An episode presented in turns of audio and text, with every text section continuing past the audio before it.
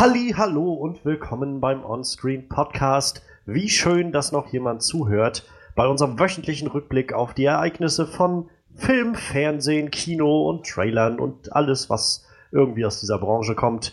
Ich bin Johannes Klahn und für alle, die das erste Mal zuhören, wir haben eine tolle Show dabei. Es ist unsere erste Show im neuen Jahr und deshalb wünschen wir vom gesamten Onscreen Podcast Team äh, allen Zuhörern natürlich ein gesundes neues Jahr und hoffen, dass es ein tolles neues Jahr wird.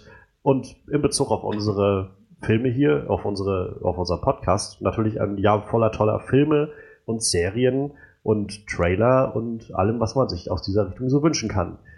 Ähm, wie immer mache ich das Ganze nicht alleine, denn alleine wäre das alles nur halb so spaßig.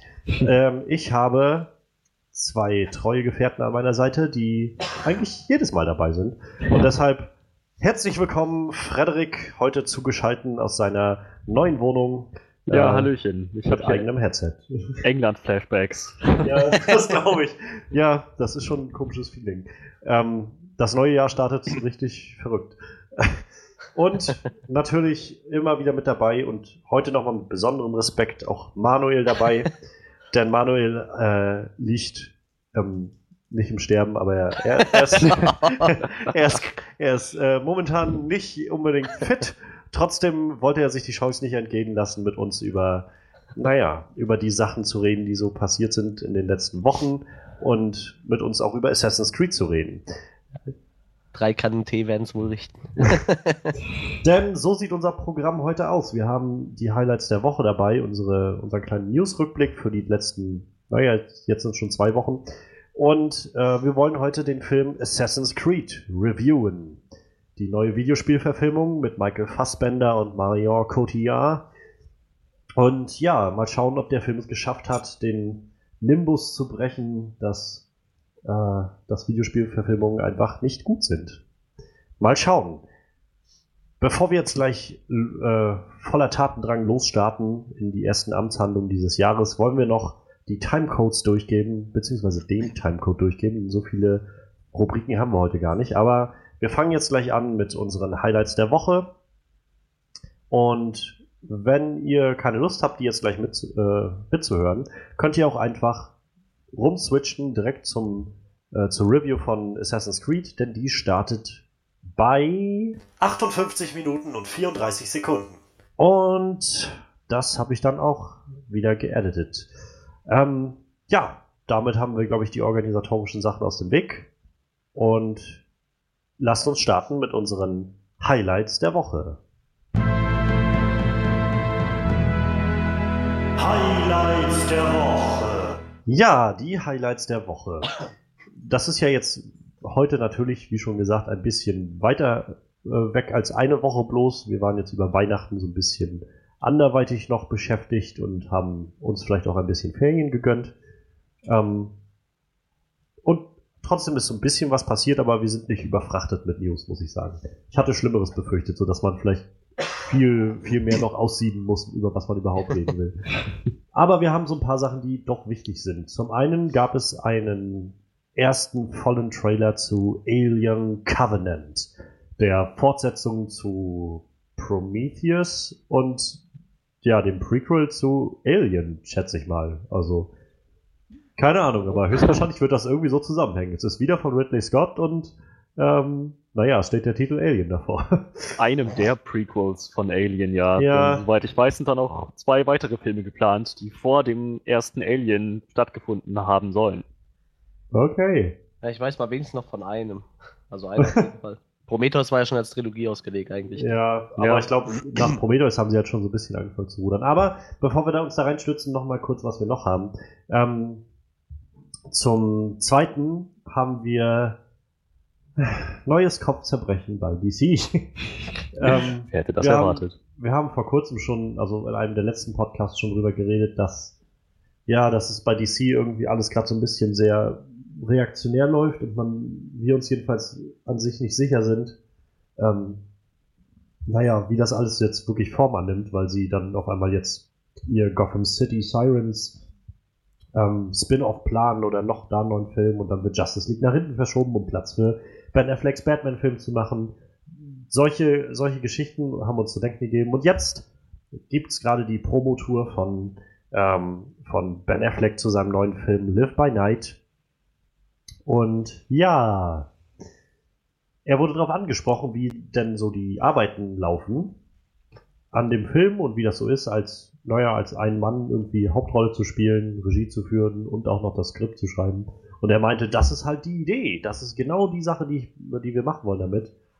Aber wenn ich merke, dass das jetzt nicht so zusammenkommt und das nicht zu einem hundertprozentig perfekten Ergebnis führt, dann werde ich das wohl nicht machen. Was natürlich jetzt zu dem Aufschrei geführt hat, heißt das, es ist immer noch nicht klar, ob er jetzt eigentlich Regie führt bei dem Ding. Ähm, nach letzten Angaben von verschiedenen Schauspielern, die an dem Film mit beteiligt sein werden, als auch von Warner, sollen die Dreharbeiten jetzt jedenfalls in 2017 beginnen, wahrscheinlich im Frühjahr oder Sommer. naja, und nach Aussagen von Ben Affleck gibt es noch kein fertiges Skript und er, ja, scheint das ja irgendwie noch so ein bisschen in die Sterne zu stellen, ob er dann auch tatsächlich die Regie antritt bei dem Ganzen.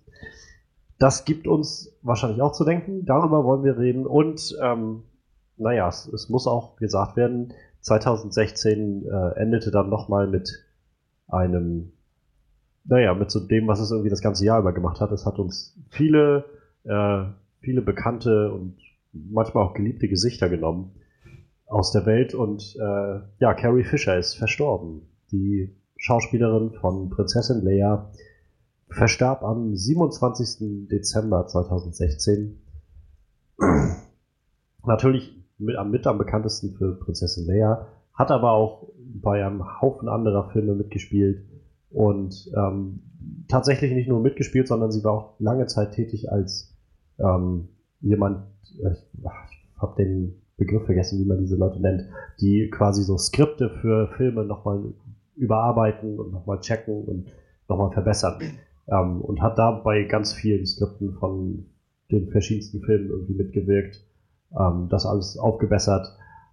Und sie war auch eigentlich immer eine ziemlich ja, vokale Vertreterin für halt äh, Frauenrechte und ja auch irgendwie so eine gewisse und, und Bezugsperson in der Nerdkultur. Und als ob das nicht reichen würde, ist am nächsten Tag dann gleich quasi hinterher ihre Mutter, Debbie Reynolds, auch Schauspielerin und äh, zum Beispiel die Hauptrolle in ähm, I'm Singing, also Singing in the Rain hat sie die Hauptrolle damals gespielt und die ist dann einen Tag später verstorben. Das war irgendwie ein ziemlicher Schlag in die Magenkuhle für alle, glaube ich. Aber lasst uns mal über irgendwas davon reden. Was springt euch als erstes in die Augen? Ja, äh, schlecht fühlen, nicht Carrie Fisher zu nehmen. Aber äh, am ehesten, naja, am ehesten noch die Ben Affleck-Geschichte. Ich finde, das ist für mich zumindest am nennenswertesten. Weiß nicht, wie es euch geht. Ja, ja. Also ich denke, das ist auf jeden Fall äh, nennenswert und sollte beredet werden. Das ist auch unser aller Lieblingsthema. Kai, ja. ah, wisst ihr noch, vor ein paar Monaten hatten wir diese Situation, wo wir jede Woche über äh, das Fox X-Men-Universum reden mussten. Ja. ja. ja. Jetzt sind wir wieder zurück bei DC. Tja, und ach Gott, ich, eigentlich war es ja bisher immer so, jedes Mal, wenn wir über DC geredet haben, gab es irgendeine Neuigkeit, die meiner Prognose mehr Aufwind gegeben hat. Nämlich, dass Batflex Trilogie das letzte ist, was wir aus dem DC-Universum sehen. Jetzt kann ich nicht mal mehr das sagen. So schlecht ist es schon geworden. Ja. Das ist nicht so schön. So, so viel Hoffnung hatte ich da reingesetzt. Sie, setz, sie, setzen jetzt noch alles daran, auch noch deine äh, Idee von einem Film kaputt zu machen. Von einem Universum, so, dass sie, keine Ahnung, vielleicht werden sie jetzt noch ähm, Wonder Woman und Justice League machen, um dann danach vielleicht noch irgendwie Aquaman und, und Batman so den letzten hinterher zu schieben und danach das gesamte Universum nochmal zu rebooten oder so. Wundern wird's mich. Weiß es Vielleicht sollte nicht. DC die Filmrechte an Marvel abtreten. Oder einfach ein anderes Studio. Also ich meine, dann ja, vielleicht, wenn Warner merkt, dass sie da nun. Ja, ich meine, das, was ist das Problem? Aber das Ding ist ja, dass Warner keinen Verlust damit macht. So. Also selbst mit Suicide Squad haben die halt echt einen Unhaufen, also unglaublichen Haufen Geld eingespielt. Ja, und ich muss sagen, ich fand es eine Frechheit, dass ich heute vor dem äh, Film Werbung für die Extended Version von Suicide Squad hatte. Ja, ja. Hatten wir auch bei uns. Das ist echt traurig. Es reicht schon gar nicht mehr, einfach den DVD-Release des Films rauszubringen, ne, sondern es muss schon mit dem Extended Cut geworben werden. Ja. Ja, klar. Damit auch jeder weiß, bitte, also macht euch bitte keine Gedanken, Leute. Das ist nicht das, was ihr im Kino gesehen habt. Das ist nochmal 10 Minuten. länger, mehr. ja. Das ist schlimmer. Tja. Also ich weiß nicht, mir gibt das halt einfach immer, immer wieder zu denken, was, was ist denn da los bei DC? Also ich meine, wie, wie kann man denn nach den ganzen letzten Monaten, wo es so viel hieß irgendwie, ähm, ja, wir, wir machen jetzt noch das und wir machen noch das und irgendwie, euch hat Suicide nicht gefallen, äh, wir haben Extended Cut und ab jetzt machen wir wieder alles ganz anders und euch hat Harley Quinn gefallen, dann machen wir halt einen eigenen Harley Quinn Film damit und so. Und dann so auch angepriesen die ganze Zeit. Wir haben Ben Affleck mit im Boot und äh, ne, also wir räumen jetzt Justice League zur Seite. Alles, was uns immer wieder bloß gesagt hat, so, naja, DC arbeitet irgendwie völlig reaktionär und denkt, also Warner denkt die ganze Zeit, naja, wir müssen halt schauen, was wollen die Leute gerade sehen. Sie mochten den Batman in Batman wie Superman, dann machen wir jetzt einen Batman-Film als nächstes irgendwie schnell fertig. Aber merken Sie denn nicht, dass genau das das Problem ist, irgendwie ja, alles nur zu überstürzen? Ja und ich meine, das insofern beruhigt mich halt zu sehen, dass Ben Affleck das halt scheinbar selbst mitkriegt und sagt, Leute, ich, ich lasse mich hier jetzt nicht in, in irgendwas reindrängen, nur weil ihr das irgendwie wollt, so, ne? Weil ihr sagt, wir müssen unbedingt diesen Film fertig machen, weil das wollen die Leute sehen. Deshalb werde ich jetzt nicht mit einem unfertigen Skript anfangen zu drehen oder sagen, ja gut, da muss jetzt irgendwie der erste Entwurf durch, mit dem ich noch nicht so ganz fertig bin oder so. Ähm, Stattdessen sagt er ja scheinbar, naja, also wenn ich das mache, dann will ich ohne Druck halt so arbeiten können, dass auch wirklich alles stimmt, damit ich weiß, das Ding wird das bestmögliche Ergebnis. Das ist, finde ich, eine sehr schöne Nachricht. Aber dass es halt überhaupt zu so einer Nachricht kommen muss, gibt mir halt immer und immer und immer wieder zu denken, weil ich halt die ganze Zeit nicht darüber hinwegkomme, dass DC ja scheinbar das noch nicht mal festgesetzt hat, dass er überhaupt der Regisseur ist, so wie das klingt. Das klingt ja so, als ob die irgendwie gesagt haben, so als sie ihn verpflichtet haben, ja, ne, also du bist dann unser neuer Batman, das schreiben wir in den Vertrag und äh, also wenn du Bock hast, kannst du auch mal so einen Batman-Film machen. Ja, ja, kann ich mir vorstellen. Cool. Und dann ist jetzt irgendwie oh Justice League fertig gewesen und dann ist das jetzt, du hast doch mal gesagt, du wolltest so einen Batman-Film machen. ja. Naja, dann, dann fangen wir jetzt am besten an. Naja, ich muss erst mal ein Skript. Ja, so ungefähr. Ich muss erst mal ein Skript schreiben. Ja, aber dann beeil dich mal. Also wir wollen jetzt schon dieses Jahr noch anfangen mit dem Film, ne? Das, das weiß schon. So, äh, so wirkt das auf mich. Und das, das macht mich wieder so irgendwie so sauer, weil ich halt denke, geil, jetzt, wenn das, wenn die jetzt noch mehr Druck machen und noch mehr versuchen, das alles zu hetzen und rauszudrücken, dann, ja, dann werden wir irgendwie nicht mal einen guten nächsten Batman-Film kriegen. Ich hoffe mal, den kriegen wir noch. Ich meine, ich kann mir, ich, klar, DC hätte eigentlich von vornherein klarstellen müssen, spätestens kurz nach Batman wie Superman sagen müssen, okay, Ben, hundertprozentig, du bist unser nächster Regisseur, wenn du Bock darauf hast, dann, dann mach das und wir haben, wir geben dir vollste kreative Freiheit, fang an, sobald du kannst. Aber wenn sie sich, wenn sie ihm jetzt erst eigentlich das grüne Licht dafür gegeben haben, er sich jetzt eigentlich erst Gedanken machen konnte über dieses ganze Ding, tja, das, das ist schlechte Organisation. Und trotzdem glaube ich eben, wenn er sich wirklich Zeit nimmt, es ist immer noch Ben Affleck, dass es ein guter Film wird. Ich das glaube ich auch. Fände es nur echt schade, dass, naja, dass man nicht bei den Gerüchten mittlerweile trauen kann. Den Gerüchten über Gerüchte.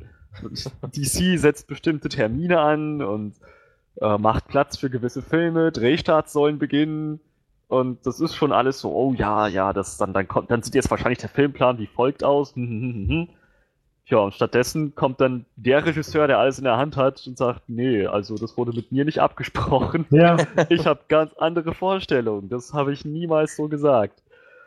Es ist halt schon bisschen ärgerlich. Vor allem, wenn man schon die Erwartung hat, jetzt geht der Drehstart los, demnächst, bald kommt der neue Batman-Film. Ja, nee, Pustekuchen. Der kommt, wenn er kommt und nicht früher und nicht später.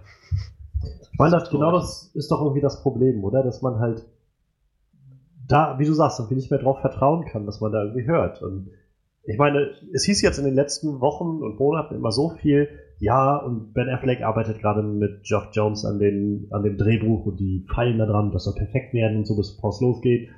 Und jetzt kommt halt irgendwie, also jetzt hieß es dann immer schon so, ja, die Dreharbeiten sollen halt irgendwie jetzt 2017 auch anfangen, so im Früh Frühjahr irgendwann oder dann spätestens im Sommer. Und jetzt hörst du halt so, wie Ben Affleck selbst sagt, ja, nee, wir haben noch kein Skript, also kein fertiges halt, ne? Wir, wir sitzen halt noch und versuchen da ein schönes, gutes Skript rauszumachen. Bevor das nicht fertig ist, fange ich nicht an. Das Ding ist ja, du kannst ja auch nicht anfangen, also ich meine, Frühjahr, im Frühjahr anzufangen. Was soll denn das heißen? Im März? Das sind noch knapp, ja, ein bisschen mehr als zwei Monate hin so. Dann ist Märzbeginn. Und also, ich meine, es ist ja nicht so, als würdest du sagen können, so, ich habe jetzt das Skript fertig, morgen können wir anfangen zu drehen, sondern wenn das Skript fertig ist, dann musst du ja erstmal anfangen zu schauen, wie organisiere ich überhaupt den ganzen Dreh für diese ganzen Szenen, die ich da alle reingeschrieben habe und so. Ja. Wie lange das dauern kann, an einem Skript festzusitzen, sieht man vielleicht, um mal bei Warner zu bleiben, auch am dritten Guy Ritchie Sherlock Holmes Teil.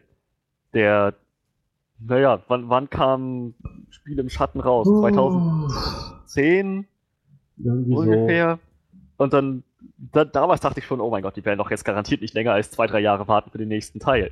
Und dann irgendwann, ja, 2015 hieß es dann, das, das Skript ist noch in Arbeit, wir sind fleißig dabei. Er ist auf jeden Fall in Planung. Also das kann ewig dauern, wenn man, wenn man erst am Skript sitzt, das ist noch, darauf, darauf kann man noch keine Prognose irgendwie aufbauen, ja. wann der wohl der Film rauskommen könnte. Das, das, na klar, das kann schnell sein, das können ein, zwei Jahre sein, können aber auch sechs Jahre sein. Ja, auf jeden Fall. Also, ich meine, ich glaube, bei dem, äh, bei dem Sherlock Holmes spielte auch noch viel mit rein, dass ähm, dann jetzt auch gerade Robert Downey Jr. dann auch irgendwie viel zu tun hatte und ähm, naja, Guy Ritchie, glaube ich, dann gesagt hat, ich mache jetzt mal ein bisschen was anderes, solange ich weiß, dass ich da jetzt nicht neu, also nichts Neues machen kann mit denen. Aber ja, also ich glaube, es ist nicht, es ist jetzt nicht eins zu eins die Situation, glaube ich, so, dass die bei Sherlock Holmes einfach nur kein Skript gerade haben, sondern ich glaube, da spielen noch so ein paar andere Faktoren mit rein. Aber im Großen und Ganzen hast du schon völlig recht. Also es ist halt äh, bei weitem nicht, nicht so einfach zu sagen, wie Skript, zack, schreiben wir mal in so zwei Wochen fertig und dann können wir anfangen. Naja, ich sag mal, Ben Affleck ist ja auch nicht gerade wenig beschäftigt. Also Robert Downey ja. Jr. hatte keine Zeit und Ben Affleck, naja, hat sicherlich auch noch ein Leben außerhalb vom DC Extended Universe. Was? Ja, sicher. Niemals. Ich frage mich generell, wo der Zeit her hatte, jetzt noch Live by Night zu filmen. Also, so zwischen Batman wie Superman und Justice League muss er den ja irgendwann gefilmt haben. Vielleicht ist das genau die Zeit, die er sonst hätte investieren können, um ein fertiges Skript für The Batman zu schreiben. ja. Das wird sein, ja. Vielleicht hätte er Live by Night zu einem anderen, späteren Datum oder Jahr rausbringen können, wenn ihm DC von vornherein gesagt hätte, du bist als Regisseur dabei und nicht ja. nur mal gucken, vielleicht mal schauen, wenn Wind und Schicksal dich in unsere Arme treiben. und ich, also ich frage mich halt, wie, wie dämlich das wäre von DC, wenn sie es wirklich jetzt so weit bringen, zu ihn so jetzt vom Kopf zu stoßen, so dass er irgendwann sagt, ja, nee, dann müsst ihr euch halt einen anderen Regisseur suchen, der euer Drehbuch da macht. So, Klar, als Schauspieler wird er auf jeden Fall nicht mehr rauskommen. Nee, das nicht, aber ich meine, wenn er jetzt, also ich meine, das wäre schon ziemlicher, ziemlicher Griff ins Klo, sich jetzt von einem möglichen Ben Affleck als Regisseur runterzuhandeln auf, was ich, irgendwie anders so. Ich, zwar, ich kann mir nicht vorstellen, dass die Zack Snyder nochmal ich kann es mir nicht vorstellen. Ich weiß es, nicht. Es ist also, DC, also bei denen kann ich mir alles vorstellen. Ja, das klingt jetzt wieder so, als wären wir so voll DC-Bashing, ne? Als wären wir so voll ja, also, also die haben es aber die letzten Jahre auch verdient. Äh, also du, du fühlst dich ja als, als Zuschauer irgendwann auch verarscht. So. Ja, ja, Vor allem, wenn, Chris, wenn unser aller Lieblingsregisseur Christopher Nolan so eine Batman-Trilogie raushaut, dann kannst du doch nicht mit so einem Schund hinterherkommen irgendwie. Ja.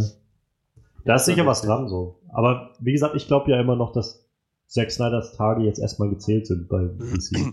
Der hat jetzt halt Justice League noch abgedreht und ich mein, sie meinten ja jetzt erstmal, Justice League wird jetzt erstmal nach hinten, also Justice League Part 2 wird jetzt erstmal nach hinten verschoben, um halt Platz zu schaffen für den neuen Batman-Film und so.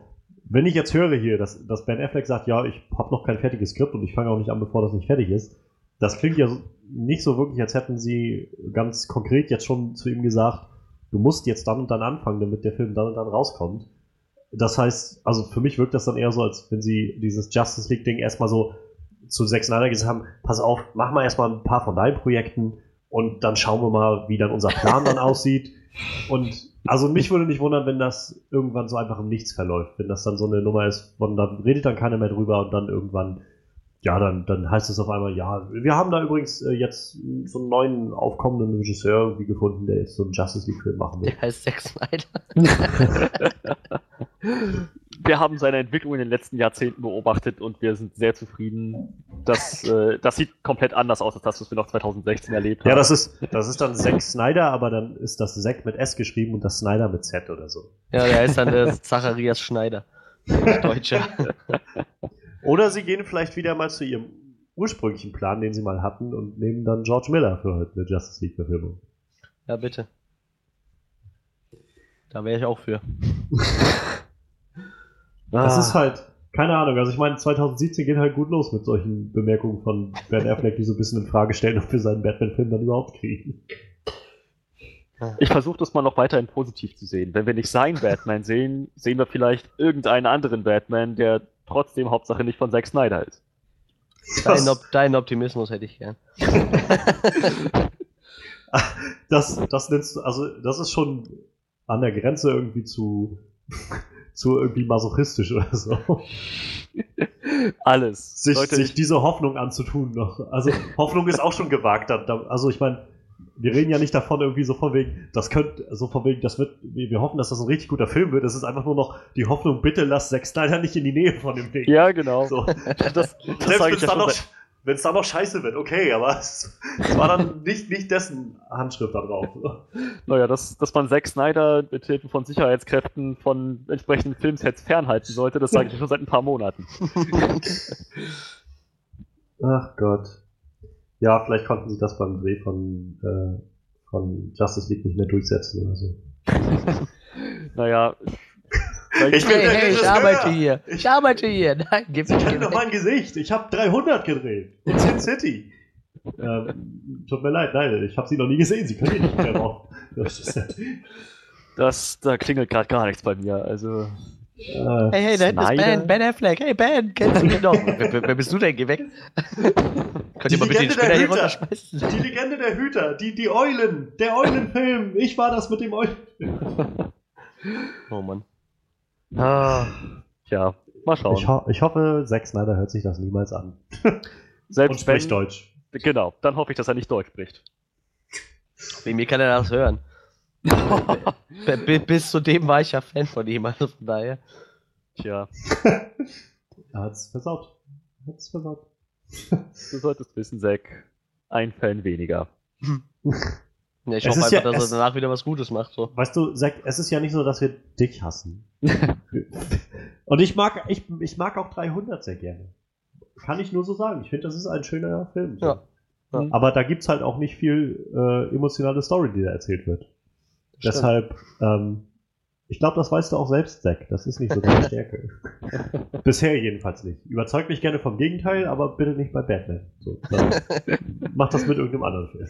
Probier dich an was anderem aus, ja. Ja, also wie immer bleibt irgendwie alles in der Waage und die neuen Updates von Ben Affleck, die wir bekommen haben zum Stand von The Batman, sind äh, ja alles andere als hoffnungsspendend. Mhm. Dann, ja, äh, Manuel, was springt dich denn noch so an? Vielleicht äh, irgendwas mit einem Alien? Ja, so ein Facehugger, der springt mir gerade so ins Gesicht. ja. ja. also ich, ich habe halt, äh, ich muss es sagen, ich habe, glaube ich, mal das Ende vom zweiten Alien-Film gesehen und das ist und halt Alien vs. Predator, aber die zähle ich jetzt nicht wirklich dazu. Ähm, ja, das ist irgendwie mein Kontakt mit den Alien-Filmen bisher. ich, ich, weiß halt, oder was, was man immer wieder hört, ist halt, dass der erste Alien-Film ziemlich, ziemlich horrorlastig und creepy sein soll. Ähm, der, ich glaube, der Spruch äh, war damals, als der rauskam, halt in Space No One Can Hear You Scream. Ähm, mhm. Obwohl das naja. im Film niemals irgendjemand gesagt hat. Nö. Das war Nö, einfach ja. nur Promo. Ja, das war einfach nur der Spruch darunter, glaube ich so. In, in Vajana hat auch niemand gesagt, dass äh, das Paradies hat einen Haken und das war der Untertitel im Deutschen. Also. Gut, allerdings ist das auch wirklich der Filmuntertitel und nicht nur Werbeslogan. ja. Oh mein Gott, sie ist die Eiskönigin, völlig unverfroren. Ja, äh, ich überlasse uns gern Manuel erstmal die Bühne, bevor ich jetzt anfange mit den Knöcheln zu knacken. ja, also äh, was ich noch sagen wollte, also ich habe halt noch nicht viel davon gesehen, von den Alien-Filmen an sich. Und deshalb, ähm, ja, wäre ich halt besonders gespannt bei unserem Fachmann für Horror und Co., Manuel, äh, wie, was du von dem neuen Trailer hältst, was du generell davon hältst, dass es so eine Fortsetzung der, der Alien-Reihe irgendwie gibt und also auch in Form eines Prequels. Äh, be, ähm, ja, begrüßt du das oder ist das eher was, wo du sagst, lass es doch bitte endlich in Ruhe? Ja, also prinzipiell habe ich, ich glaube, die ersten drei habe ich gesehen. Ich weiß, ich gab glaube ich vier. Ne? Ich habe die Box hier stehen. Ich weiß, ich habe aber nicht alle gesehen. Ähm, und ich weiß nicht, also du kannst ja die ja heute auf jeden Fall noch gut angucken. Deshalb war ich halt erst noch ein bisschen skeptisch, als sie gesagt haben, die machen was Neues und im Universum. Da war ja auch noch nicht so ganz klar damals, ob es ein Reboot wird oder irgendwas anderes. Mhm. Und dann kam ja irgendwann, okay, es wird Prometheus, es wird eine Vorgeschichte. Den fand ich auch eigentlich nicht schlecht als Vorgeschichte. Der hatte ja noch nicht so viel mit den Aliens zu tun. Also im Endeffekt geht es ja erstmal um die Besatzung, die auf dem Planeten da landet, wo die dann irgendwo rumeiern. Ich mag Michael Fassbender. nee, ich, oh, ja. ich, fand den Film eigentlich nicht schlecht. Ähm, dann kam aber irgendwann so die Meldung, okay, wir machen dann halt, äh, ich glaube, damals war es noch eine Trilogie. Ich weiß nicht, ob der, wie der Stand jetzt ist. Ähm, auf jeden Fall damals war es noch eine Trilogie, soll es werden. Und äh, dann haben sie gesagt vor dem Film, die wollen das Design der Aliens ändern. Die haben gesagt, die Xenomorphs sollen nicht mehr so aussehen wie vorher. Da war ich schon echt äh, extrem skeptisch, muss ich sagen. Äh, ich, ich weiß nicht, was es verschuldet ist, ob es jetzt der Tod von, von, von Giga war oder, oder keine Ahnung was, aber äh, ich glaube, die sind da wieder ordentlich zurückgerudert, was ich so im Trailer gesehen habe. also, die, also wer ist der Facehugger, sah mal original aus wie ein Facehugger. Und dadurch, dass die Filme halt auch echt äh, unglaublich gut gealtert sind, also äh, mhm. ich meine, alle Filme mit Puppen altern irgendwie gut so, weil es ist halt was anderes wie so ein 3D-Effekt, der 20 Jahre alt ist. Ne? Ja. Ich meine, wenn du einen guten Maskenbildner hast, der ist jetzt gut, der war vor 30 Jahren gut, der kann auch vor 50 Jahren gut gewesen sein, wenn er das richtige Equipment gehabt hat.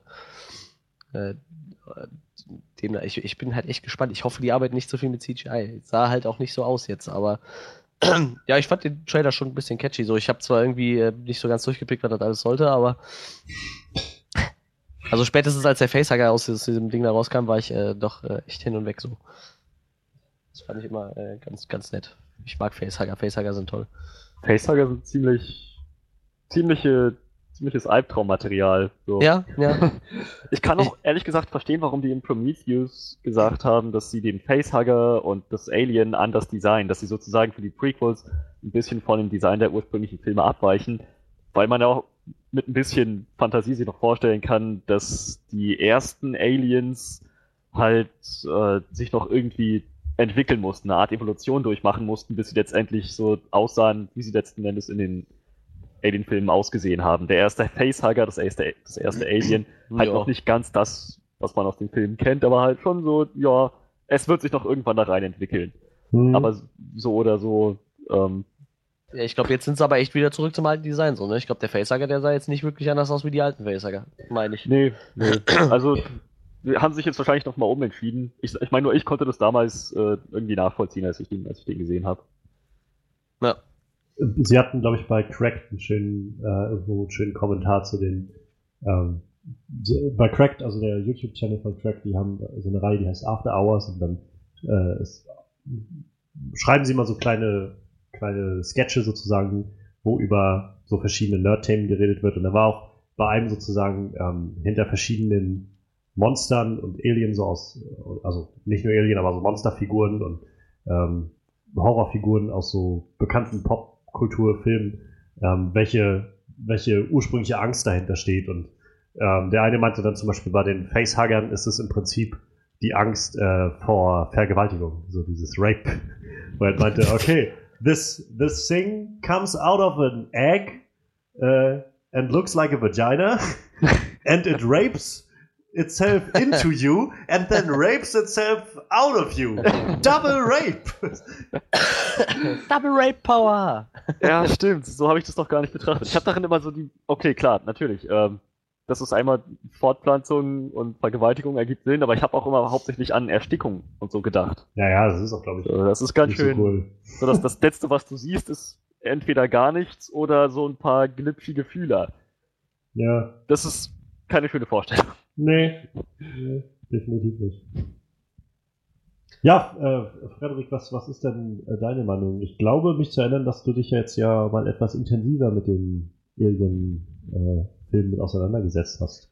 Ja, ironischerweise waren die Alien-Filme, die sozusagen die Original-Quadrologie mit Sigourney Weaver, das einzige, was mir noch in dem gesamten Alien-Franchise gefehlt hat, das ich noch sehen musste. Ich habe alles andere gesehen. Predator, Predator 2, Alien vs. Predator, Aliens vs. Predator, äh, Predators. Das habe ich alles gesehen und fand es auch echt geil. Manches mehr, manches weniger, aber ich, es, hat, es hat mir echt mega viel Spaß gemacht. Und dann dachte ich mir, okay, jetzt wo nächstes Jahr Alien Covenant rauskommt, kann ich mir auch mal die angeblich so meisterhafte Original-Duologie anschauen und die anderen beiden mit Sigourney Weaver auch noch. und, dann, und, den Rest. Ja, so, dann habe ich es halt vollständig. Und ja, also ich fand den ersten, muss ich ganz ehrlich sagen, gut, aber bei weitem nicht so gruselig, wie ich von allen gehört habe. Die meinten, oh mein Gott, das ist der Horrorfilm schlechthin. Ich fand ihn halt, naja, ganz nett, aber vielleicht habe ich auch einen anderen Maßstab, was Horrorfilme angeht. Ich habe mir jetzt, ich habe jetzt nicht zitternd und schwer atmend keucht auf meinem Stuhl gesessen oder so. Ich glaube, bei dem Film ist es eher so die allgemeine Atmosphäre, ne, die, die Leute so gelobt haben. Ich glaube, ja. so dieses klaustrophobische und ja. äh, so. Also er hat schon eine sehr, sehr düstere Atmosphäre, aber ich sag mal, ja, ja. Jumpscares zum Beispiel hat er ja auch nicht, ne? Ein paar, nee, aber... nee, das nicht. Also es war auf jeden Fall sehr eng, das stimmt. Und ja, das Alien war, wenn es aufgetaucht ist, dann hat es auch echt ziemlich coole Sachen gemacht. Ja. Ähm, Getanzt und so. hello my baby, hello my honey, hello my ragtime girl. Ich habe halt nach dem Film auch erst gedacht, so, das ist mehr Thriller als Horror, für mich zumindest.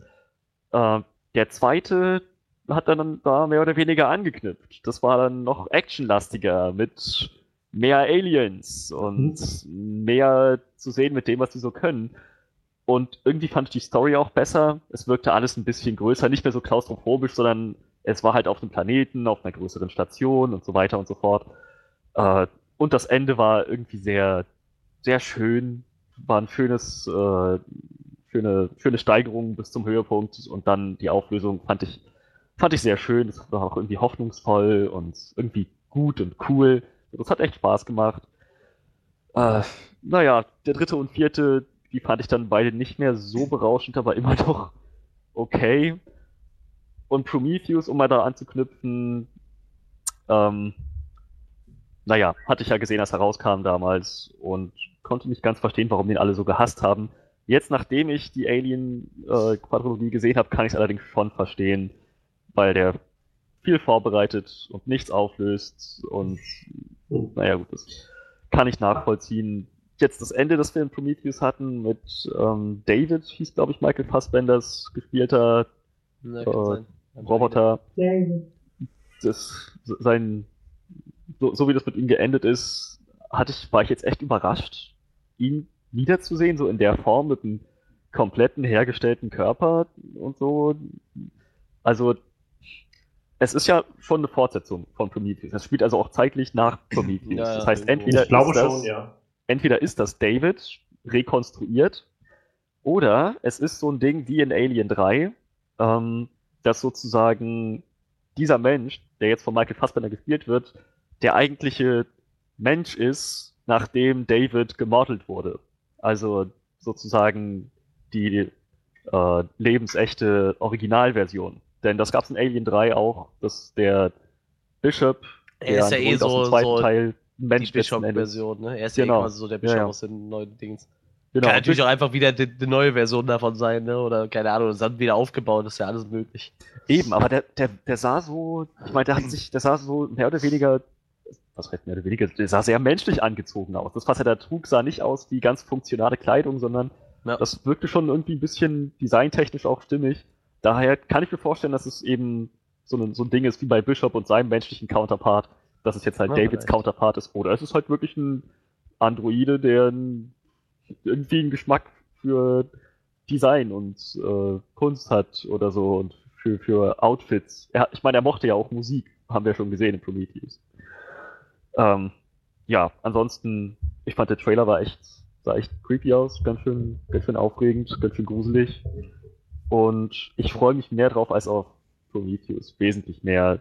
Vor allem, weil ich hoffe, dass die jetzt aus, dass die bei, Prome äh, bei Prometheus zugehört haben und sich jetzt sagen, gut, wenn wir jetzt diesen Weg einschlagen, dass wir bestimmte Elemente aus dem Franchise aufgreifen, aus, anders betrachten oder äh, erklären, dann machen wir es auch richtig und nicht nur so halbherzig.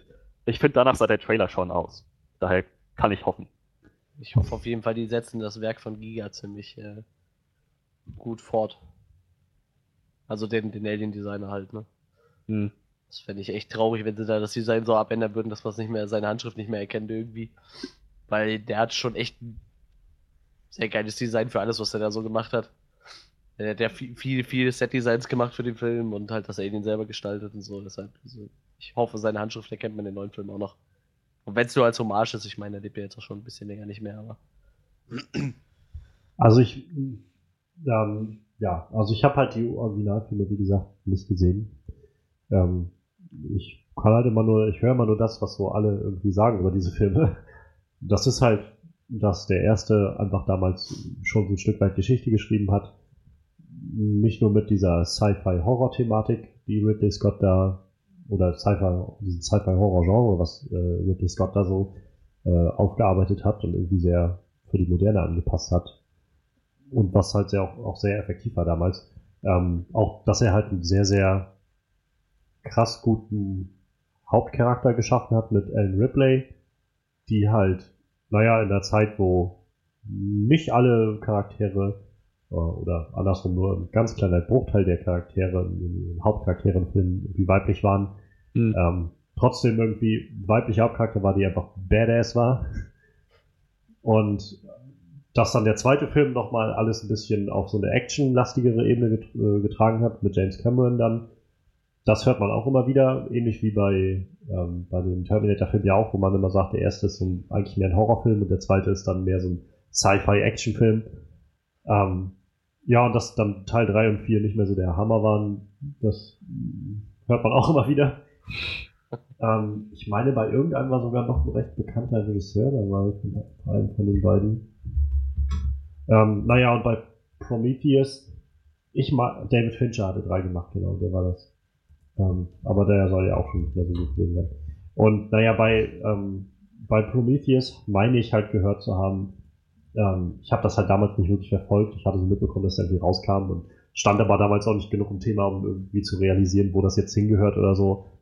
Ich meine, dass Ridley Scott sich eigentlich im Vorfeld noch versucht hat rauszureden mit so einem, naja, das ist halt schon irgendwie im selben Universum wie das ganze Alien-Gedöns, aber hat jetzt damit nicht wirklich was zu tun so und und so. Und ich weiß nicht, ob er vielleicht genau das verhindern wollte, dass Leute halt zu viele Fragen dann stellen und sagen, wie das, das, äh, ihr bereitet hier gerade ein Zeug vor oder so. Und naja, aber das war ja letztendlich der große Aufschrei, als der Film dann rauskam, wo es dann hieß, naja, also ich glaube, es gibt sehr gespaltene Meinungen darüber. Es gibt, glaube ich, Leute, die den echt super finden.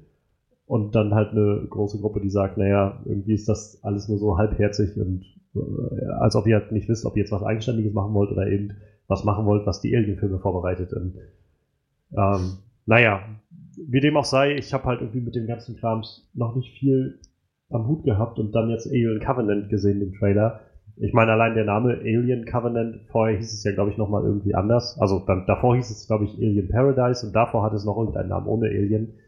Ähm, aber spätestens als dann Ridley Scott gesagt hat, naja, der Film heißt jetzt Alien Paradise und danach Alien Covenant, war, glaube ich, klar, dass das irgendwie jetzt mit der großen Alien-Reihe so ein bisschen eher zusammenhängt und näher zusammenrückt als Prometheus noch.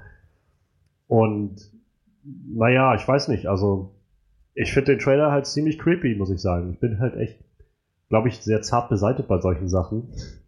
Und so, also zum einen die, die ganze Facehugger-Geschichte, ich finde das immer noch ziemlich abartig irgendwie die Vorstellung. ähm, nicht nur, dass das Viech sich irgendwie so in dich reinfrisst, sondern, äh, oder so reinzwingt, sondern dass es dann irgendwann aus deiner Brust wieder rauskommt. Das ist irgendwie nicht sehr angenehm. Ähm, naja, und also ein Shot, der mir halt im Kopf geblieben ist, ist halt am Schluss dieser Shot, wenn die eine Charakterin da mit dem Typen in der Dusche steht und auf einmal so und sie ist halt einfach voll mit Blut einmal. Ähm, das ist so, das ist so genau das, was ich irgendwie nicht ab kann in Horrorfilmen. Also gerade wenn es so um ordentlich viel Blut oder so geht. Das ist so, ja. Also sieht halt unglaublich, also für meine Verhältnisse unglaublich creepy aus und ich Ich weiß halt nicht, ob ich das unbedingt sehen muss, weil ich nicht so ein Fan von solchen Filmen bin, also von so creepigen äh, Horrorfilmen, aber dafür, dass es halt das sein will, glaube ich, macht es ziemlich viel richtig, habe ich so das Gefühl. Und allein diese Anfangssequenz, wo irgendwie diese eine Frau da an, an die Tür hämmert und sagt, lass mich hier raus, und die andere sagt, naja, tut mir leid. Nein, weil Quarantäne und so ein Zeug. Das ist schon, wo ich so denke, Alter, das ist ganz schön, ganz schön heftig alles. Ich sag mir immer, solange das, was auch immer das Böse im Film sein soll, getötet werden kann mit Waffengewalt, ist alles Paletti. Wenn das ja. nicht der Fall ist, dann kriege ich es auch mit der Angst zu tun. Ja, für mich ist, glaube ich, einfach, ich bin, glaube ich, auch noch zu leicht zu erschüttern durch so, durch so eine Darstellung von so sehr grafischen Sachen. Also, ich meine, ich bin in den letzten Jahren gerade durch Game of Thrones ein bisschen abgehärtet worden, was sowas angeht. Ähm, ich weiß, bei den ersten Staffeln Game of Thrones ging mir einiges noch ziemlich nah und irgendwann stuft man dann da so ein bisschen ab. Ja. Ähm, aber das ist ja dann trotzdem noch nicht damit zu vergleichen, wenn irgendwie sich die, der Brustkorb von irgendwem öffnet und, und da irgendwas rauskommt oder so. Für mich jedenfalls ist das dann, wo ich mir denke, das ist schon ziemlich, ziemlich heavy gerade. Oder halt, wie gesagt, diese Szene mit ihr unter der Dusche und wo dann irgendwie auf einmal dieser Schwanz von dem Xenomorph kurz zu sehen ist und dann ihr gegenüber scheinbar auf einmal so weiß ich nicht, ob der gesplittet wird oder was da auch immer passiert, aber das ist eine Menge Blut, die sie da auf sich hat. Ja, sicher. Das ist, ähm, ich weiß nicht, irgendwie, dass etwas aus der Brust rausspringt, hat mich gar nicht so sehr gestört. Aber dann finde ich es doch ekliger, die Vorstellung, dass sich irgendwie diese ätzende Säure einmal durch deinen ganzen Körper durchfrisst oder so. Auch das ist nicht schön. Das wenn, gefällt mir auch nicht. Wenn es ja. aus der Brust rausspringt, dann ist ja noch. Ich meine, klar, dann hast du ein Loch in der Brust, aber der Rest deines Körpers ist noch intakt. Das ist doch okay, oder? Damit naja, kann man, da, okay, damit kann man nicht mehr leben, aber damit kann man sterben. Damit kann man im Sarg sich sehen lassen vor seinen Kindern. Aber also allein die Vorstellung, dass, dass da irgend so ein Ding in dir drin ist und du merkst auf einmal, wie es so in dir drin irgendwas so, so presst und drückt und irgendwie auf einmal halt danach strebt rauszukommen und ich finde das, also das ist so eine Vorstellung, ich glaube, da hat Ridley Scott halt genau das getroffen, was ich halt gruselig finde. Hast du mal äh, Possession gesehen? Nee, habe ich glaube ich nicht gesehen. Oder Possessed hieß es, glaube ich. Ja, Horrorfilm, wo ein Kind quasi einen Dämon in sich trägt. Und ja. Das ist die nächste Sache, die ich unglaublich ja. creepy finde. Besessenheitssachen. Das ist dann noch die nächste Stufe. Das ist so, wo ich sage, um kein Geld der Welt gehe ich da rein. Also bei Alien Covenant gehe ich ja gerne nochmal mit rein. Also da würde ich sagen dann, ja, ich, ich kann halt sowas nicht ab, aber da kann ich halt auch mit umgehen. Dann am Ende des Tages bleibe ich dann auf dem, was du sagst. Wenn es am Ende sich töten lässt, dann ist es irgendwie noch okay. So, dann kann ich das, dann erleide ich zwar irgendwie so einen halben Herzinfarkt während des Films, aber dann kann ich am Schluss sagen, so, das Ganze hat jetzt einen Punkt. So, hier ist jetzt ein Schluss für mich. Aber bei diesen Besessenheitsdingern, das, da, nee, ich könnte mir niemals irgendwie, ich glaube, ich könnte mir niemals der Exorzist angucken. Oder diese ganzen Exorzismus-Sachen. Oder, oder halt Conjuring oder irgend sowas. Das Schlimme ist ja, bei Possessed hast du beides in einem. Da hast du einmal ähm, übernatürliche Besessenheit durch den Dämon, zum anderen aber auch ist dieser Dämon nicht nur eine geistliche, metaphysische Gestalt, sondern der ist tatsächlich äh, ungefähr die Größe eines Säuglings, ziemlich grässlich entstellt, mit Gliedmaßen und so, ledriger äh, grauer Haut. Also das ist schon ein real existierendes Wesen, das sich in dem Körper des Mädchens rumtreibt. Ist das, äh, also a young girl buys an antique box at a yard sale, unaware that inside the collectible lives a malicious ancient spirit. Ja. The girl's father teams up with the ex-wife to find a way to end the curse upon their child. Possession heißt der Film. Possession, also ja. Das Dunkle in dir. Genau, also manchmal verwechsel ich das Possessed, Possession. Ähm, es gibt auch einen Possessed, aber der ist von 1947. Ah ja, okay. Alles, also Possession, meine erste, meine erste Vermutung war richtig.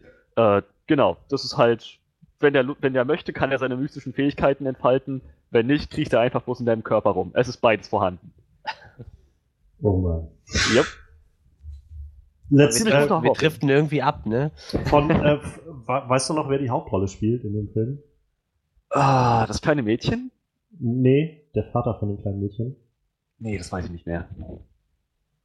Heute, heutzutage rennt er mit einem Baseballschläger rum. Jeffrey Dean Morgan? Yep. Oh, Jeffrey hat... Dean Morgan as Clyde. Das hatte ich ja yep. gar nicht mehr in Erinnerung. Ja, doch, das ist so. Ja, rückblickend hätte ich mir gewünscht, dass dieses, dass dieses kleine Teufelding ihn umgebracht hat. Naja, jetzt ist zu spät. Ja, also ja, das, das ist so genau der Horror, den ich mir nicht antue. Das kann ich echt nicht gebrauchen. Ist der Horror, den ich mir nicht mehr antue, weil, weil ich das auch nicht mehr gebrauchen kann. Weil ich weiß, also wie gesagt, bei so Sachen, wo, wie jetzt sag ich mal Alien oder sowas, da kann ich das noch irgendwie hinter mir lassen, wenn das, also dann bin ich zwar irgendwie für eine Nacht oder so unruhig, weil mir irgendwie diese Bilder von, von irgendwie Gedärmen und Gemeuchel irgendwie zusetzen. Aber bei diesen anderen Possession-Sachen, so irgendwo, wo Leute besessen sind von irgendwas, das, das verfolgt mich irgendwie. ich weiß auch nicht, das ist einfach. Ah. Insofern ja, also in, in den Verhältnissen bin ich dann auch gerne bereit, irgendwie zu Alien Covenant mit reinzugehen. Solange da nicht sowas mit rauskommt. Es gibt Schlimmeres. Ja, das, das bestimmt. Also. Aber ja, wie gesagt, ich bin nicht so der, der Horror, äh, horroraffine Mensch. Deshalb, um, wahrscheinlich umso mehr hat mich halt letztes Jahr dann Don't Breathe beeindruckt, weil das halt so ohne diese ganzen äh, Sachen so ausgekommen ist und mich trotzdem irgendwie ziemlich beschränkt hat, so für den Moment. Naja. Ja. Ja, wie du gerade meintest, Manuel, wir haben uns gerade ganz schön verquatscht. Ja, auf einmal war bei Possession. Aber wieder was gelernt, denn Jeffrey Dean Morgan ist dabei. Ähm, oh, ja. Als letztes Thema hatten wir jetzt ja noch einmal kurz der Tod von Carrie Fisher. Ähm, ja, ich, also ich finde halt, man, man sollte es vielleicht irgendwie wenigstens kurz einmal so anreißen, um so ein bisschen Tribut zu zollen wahrscheinlich. Ähm, ich, wir hatten ja letzte, also vor zwei Wochen unseren Podcast zu Rogue One und ähm, Manuel und ich hatten ja schon drüber geredet, auch dass wir jetzt nicht die mega Hardcore Star Wars Fans so sind und ich glaube, da gibt's halt noch größere Fans, auch die jetzt sich wesentlich mehr getroffen fühlen von diesem Tod. Aber ich fand es halt trotzdem schon ziemlich traurig, als ich das gelesen habe, dass sie gestorben ist. Ähm, ich hatte halt vom ein, zwei Tage vorher die Nachricht gesehen bei NTV, dass sie wohl ins Krankenhaus gekommen ist. Ähm, und naja, dachte ich so, naja, also ich habe noch irgendwie so diese Hoffnung gehabt, das wird bestimmt wieder irgendwie. Also, ich meine, Medizin ist heutzutage ja auch recht gut und mal schauen. Naja, und dann hatte ich halt dann irgendwie an dem 27. Dezember, als sie dann verstorben ist, habe ich das irgendwie so über den Tag gar nicht mitbekommen, ich irgendwie zu tun hatte und abends machte ich dann nochmal eine NTV-App auf auf dem Handy und da habe ich es dann gesehen und dachte so, scheiße, schon wieder jemand gestorben dieses Jahr, der irgendwie vielleicht nicht unbedingt hätte gehen müssen. Ich meine, Carrie Fisher war jetzt auch noch nicht so alt. Stimmt. Also es ist halt jetzt echt nicht so, als wenn die irgendwie, naja, als ob die jetzt irgendwie schon ihre, ihre 80, 90 Jahre gelebt hat oder so. Die ist halt 56 geboren. Also sie ist jetzt halt mit 60 gestorben. Ist verhältnismäßig früh. Ja. Und ähm, naja, ich habe dann halt, also ich, ich will jetzt nicht so tun, als ob ich irgendwie halt mein Leben lang ein krasser Carrie Fisher-Fan war oder so. Aber wie gesagt, ich fand es halt schon traurig, weil sie auch einfach irgendwo so eine Ikone geworden ist in den, na, seit Star Wars halt, als Prinzessin Leia.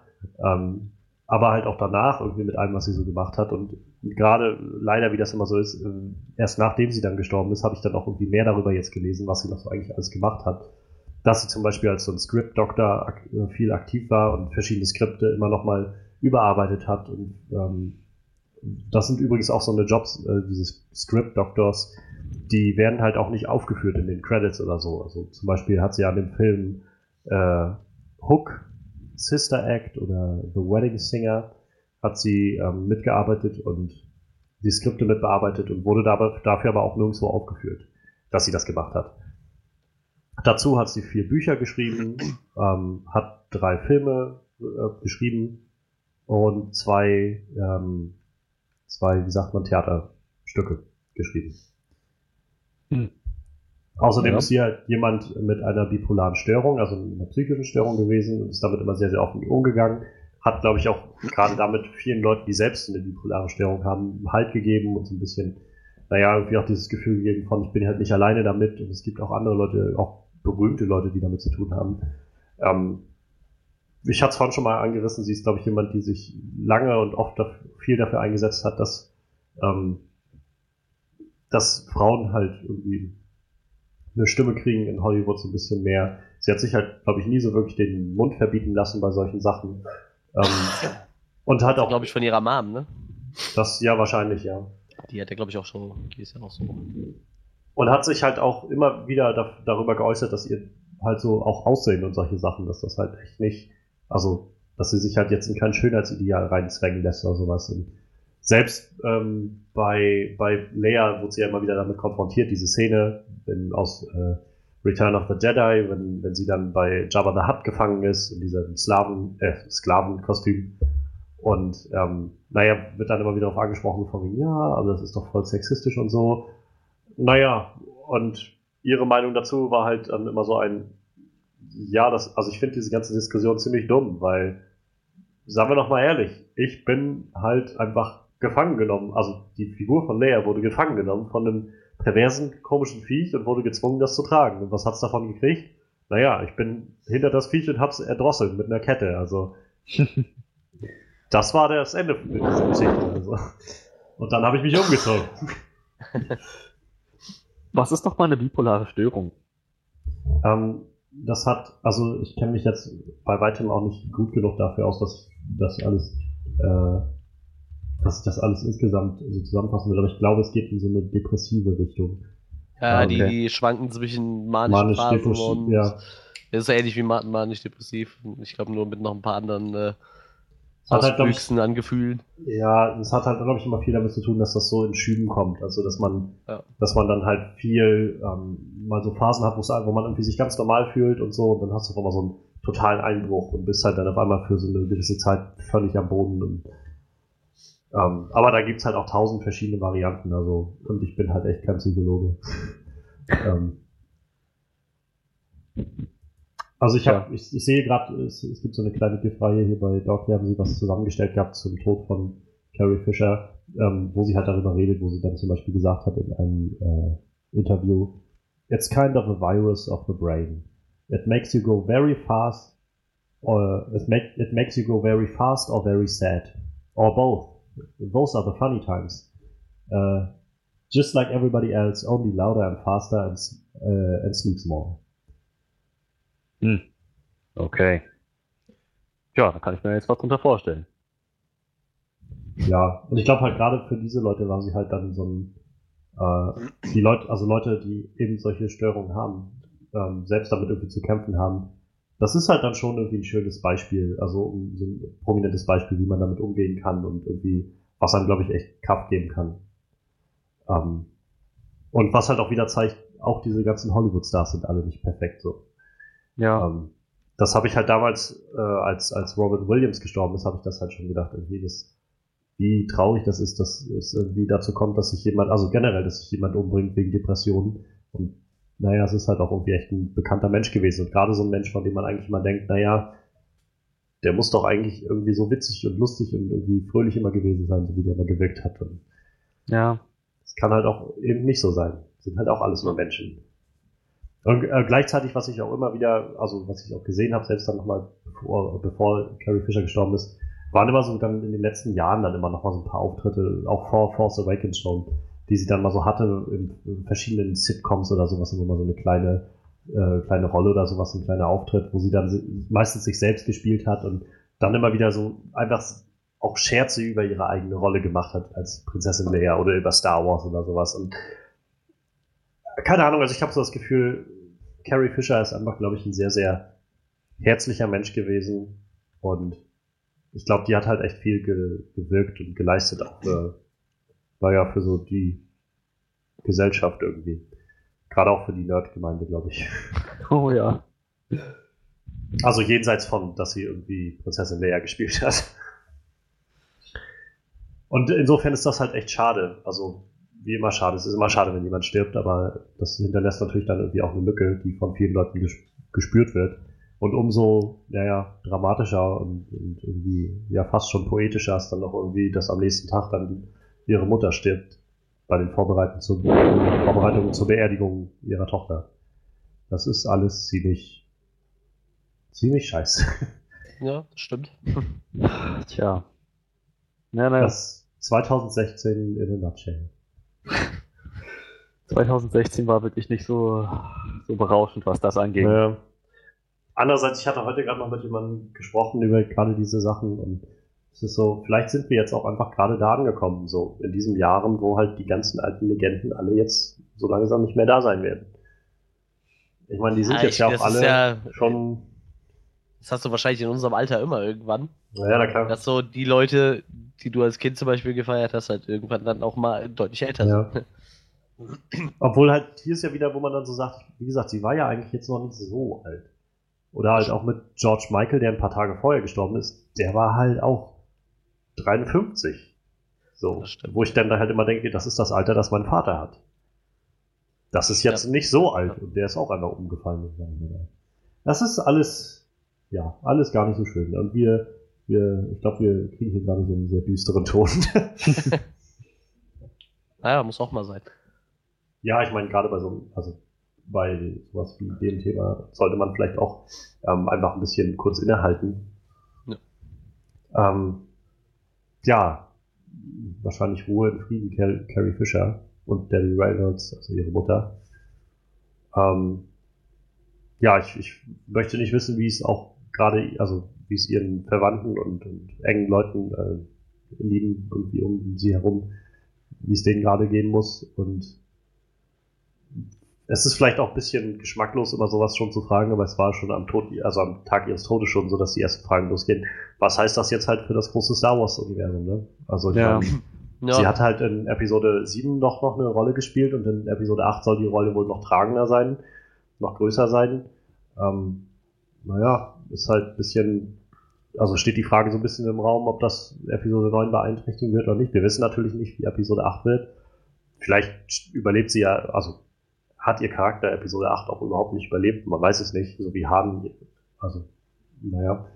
Ähm, aber ja, es wird ja, halt Vielleicht bauen sie es auch nachträglich ein, ne? Wer weiß das schon, was jetzt kommt. Das müssen ja, wer weiß die Verantwortlichen da einfallen lassen irgendwo. Ja. Ne? Und wahrscheinlich, also wenn man ehrlich ist, ist das jetzt ja auch gerade gar nicht wichtig. Wichtiger, ja, also das wird mit ein paar Monaten wichtig werden. Aber jetzt gibt es wahrscheinlich erstmal andere, also muss man erstmal diesen Moment der Trauer vielleicht haben. Aber auch wo ich, also ich, mir tun halt dann auch so, wie ich drüber nachdenke, so Leute wie halt Harrison Ford oder Mark Hamill dann so leid, wo ich dann mal denke, also die, die sind halt ja. so zusammen halt irgendwie groß geworden, so, also berühmt geworden und, und haben so alle zusammen ihren Durchbruch irgendwie erlebt mit diesen Filmen und ich meine, mit Harrison Ford hatte sie ja, glaube ich, damals eine Affäre oder so. Und, und mit Mark Hamill, glaube ich, war sie ja auch recht gut befreundet. Und ähm, muss schon ein komisches Gefühl sein, wenn man, wenn das jetzt so naja, so jemand nicht mehr da ist. Ja. Ja. Ja. Tja. Ich glaube, wir, wir, äh, wir lassen es mal an diesem Punkt. Ähm, ja, Ruhe in Frieden, Carrie Fisher, Debbie Reynolds. Ähm, Star Wars äh, wird weitergehen und ihr habt viel, also Carrie Fisher hat viel dazu beigetragen, und auch Debbie Reynolds, wir haben jetzt halt nicht viel über sie geredet. Ich kenne auch nicht so viele Filme von ihr, muss ich ehrlich gestehen. Aber dass sie halt mit so Sachen wie zum Beispiel Singing in the Rain einfach Geschichte geschrieben hat, das weiß ich schon. Das sollte halt auch eigentlich nicht vom Tisch fallen. Aber ja, ähm, das Leben geht weiter für uns und wir wollen dann jetzt auch mal weiterschreiben in unsere Review diese Woche. Ja. Denn wir haben einen großen Film wieder anstehen gehabt, dem wir naja, doch entgegengefiebert haben, glaube ich, alle. Ähm, Assassin's Creed stand in den Kinos an. Michael Fassbender in der Hauptrolle als Caleb Lynch, einem Verbrecher, letzter Nachfahre der, einer gewissen Assassinenblutlinie, der zur Abstergo kommt und dort in den Animus gesteckt wird, um seine Vergangenheit zu erleben. Also im Prinzip die Storyline von Assassin's Creed, den Spielen, bloß mit einem anderen Hauptcharakter. Und naja, ähm, Michael Fassbender hat das Projekt wohl seit Jahren jetzt schon immer angetrieben, weil er das unbedingt realisieren wollte. Und er ist, glaube ich, auch als ausführender Produzent oder so mit angegeben gewesen. Ja, hat sich das Ganze ausgezahlt. Haben wir endlich den Videospielfilm bekommen, der uns äh, zeigt, dass Videospielverfilmungen halt ein Meisterwerk sein können. Wir werden es jetzt mal besprechen. Wie immer, lasst uns mal anfangen, wie unsere Erwartungen eigentlich waren an den Film. Ich schalte mal gleich zu dir, Frederik. Wie hast du den, dem Film entgegengefiebert? Hast du dem Film entgegengefiebert? Und ähm, ja, Erwartungen durch die Decke gegangen? Erwartungen durch die Decke, ganz genau so war es. Das ist wahrscheinlich der Film, auf den ich mich in ganz 2016 am zweitmeisten gefreut habe. Platz 1 natürlich Batman wie Superman und das war eine Enttäuschung. Deswegen habe ich diesmal gehofft, so, ja, das wird's jetzt aber. Damit, das ist, damit lasse ich 2016 nochmal einen richtigen Knall aufhören. Das wird ein so ein richtiges Meisterwerk. So ein Meilenstein, klar, Warcraft hat jetzt nicht bewiesen, dass Videospielverfilmungen der Renner sein können. Aber Assassin's Creed, das, das wird's doch locker. Mit dem, was ich mitbekommen habe, war Michael Fassbender ja sehr engagiert damit. Und die Trailer sahen vielversprechend aus. Und ich, naja, ich wünsche mir halt auch für die Zukunft mehr Videospielverfilmungen, weil ich Videospiele mag. Und dementsprechend habe ich auch wirklich dem Film die Daumen gedrückt und gehofft, dass er, dass er gut wird. Und ich hatte auch eigentlich keinen Grund, irgendwas anderes zu erwarten. Wie gesagt, die Trailer sahen gut aus, die Geschichte, ja. die ich über gehört habe, hörten sich toll an. Also meine Erwartungen waren enorm hoch. Ja, da kann ich mich äh, anschließen. Also ich habe halt auch gehofft und ähm, gerade mit Michael Fassbender irgendwie in dieser treibenden Position habe ich echt gedacht, das, das wird doch bestimmt super. Also ich habe halt, wir hatten ja dieses Jahr schon, also letztes Jahr, es ist halt schwer jetzt irgendwie umzuschalten von 2016 auf 17 so gedanklich. Ähm, letztes Jahr hatten wir letzt, äh, letztendlich auch schon mal so einen Film, Anfang des Jahres, nämlich Deadpool, wo eine ähnliche Situation war mit Ryan Reynolds, der auch so treibend als Schauspieler dahinter stand hinter diesem Projekt und das immer gepusht hat und gesagt hat, wir müssen das machen und es gibt so tolle Geschichten, die man da erzählen kann und so. Und ich dachte halt, vielleicht ist genau das das, was dieser Assassin's Creed Film gebraucht hat.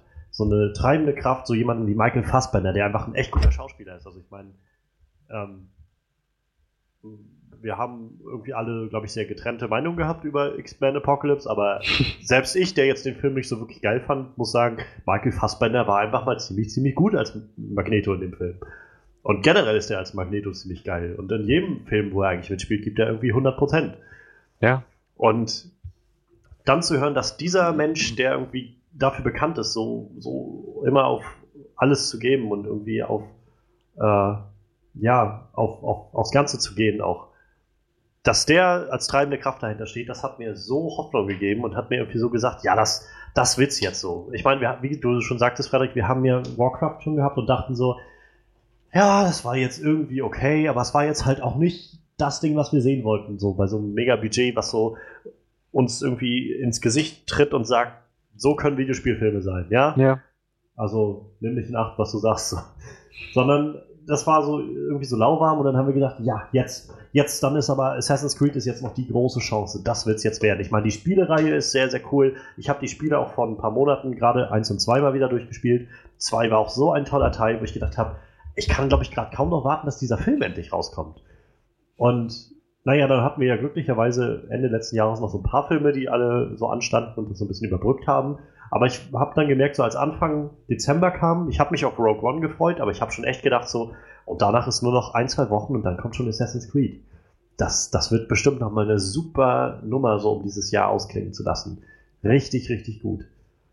Und ja, dementsprechend waren meine Erwartungen dann auch halt sehr, sehr hoch. Das hat sich dann immer nur noch weiter gesteigert. Die Trailer waren irgendwie gut und also der erste war halt an sich mhm. visuell sehr gut, da gefiel mir halt die Musik einfach nicht, diese ganze Nummer mit äh, Kanye West im Hintergrund. Dann der zweite. I am God. I am God. So I'm a magic God. magic God. Irgendwie sowas. Ähm, und danach dann halt die letzten beiden Trailer waren halt gut und gerade der dritte war dann nochmal, wo ich gedacht habe, das gibt mir gerade noch ein bisschen mehr Story, halt mit dem Edenapfel. Okay, sie halten sich scheinbar mehr an die Spiele noch mit, wenn sie diese ganze Edenapfel-Geschichte mit reinbringen wollen, das ist irgendwie, ist irgendwie eine schöne Sache. Und ähm, dazu natürlich ähm, Mario Cotillard. Ich bin eigentlich immer ein äh, großer Fan von ihr, weil ich finde, dass sie tolle Arbeit leistet. Also wenn ich halt, ich kenne sie halt noch ganz zu Anfang von den ähm, Taxi-Taxi-Film, diese französischen Dinger. Ähm, da hat sie, glaube ich, immer die Freundin von dem, dem Hauptcharakter, diesem Taxifahrer gespielt. Und äh, dann natürlich, also Batman, also Dark Knight Rises war ja dann nochmal so eine Rolle und Inception, wo sie dann halt mit Christopher Nolan so ein bisschen größere Rollen hatte. Ähm, und dazwischen sicherlich noch ganz viele andere. Aber das sind so ganz große, wo ich sage, irgendwie, die liefert echt ab, so. Die ist halt echt eine gute Schauspielerin. Jeremy Irons ist halt ein echt guter Schauspieler. Oh ja. Ähm, auch Brandon Gleason, finde ich, ist eigentlich ein guter Schauspieler, auch wenn ich das gar nicht so wirklich auf dem Schirm hatte, dass er da mitspielt. Und der war ja auch nur in zwei kleinen Szenen dabei, aber naja.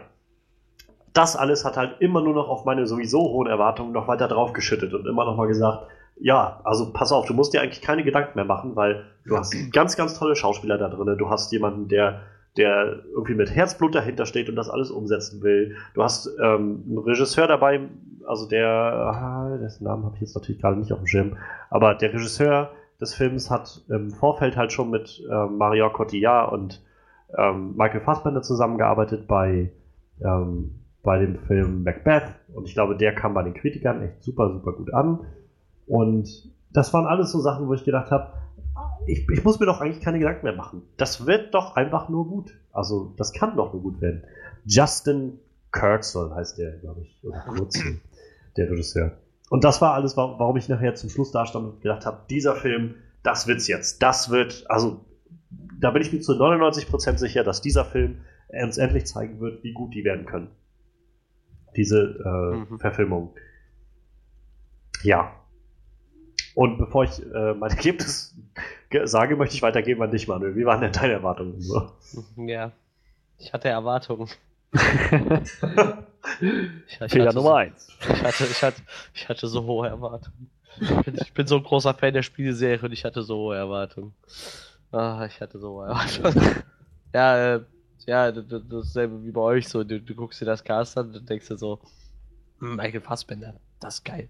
Und das erste, das erste, was ich halt dachte, war so, hm, Michael Fassbender als Desmond, das wäre schon ziemlich cool. Gut, dann hieß es, okay, der spielt einen anderen Assassinen, aber dann dachte ich mir, ja, die können tausend Origin-Story in diesem Assassin's Creed-Universum erzählen. Das wird immer cool, so. Dieses Universum ist total cool. Da kann man eigentlich mitmachen, was man will. Und ich hatte jetzt schon fünf Teile im Kopf vorausgeplant, die nächsten Teile. so, oh geil, wir könnten noch mal das Piratenzeitalter zurück. Wir könnten, ich glaube, die haben ja schon gesagt, wenn sie einen zweiten Teil machen, wird es äh, Kalter Krieg. Aber du hättest ja noch tausende Settings in den Raum schmeißen können. Die ja. wäre ja alles möglich gewesen.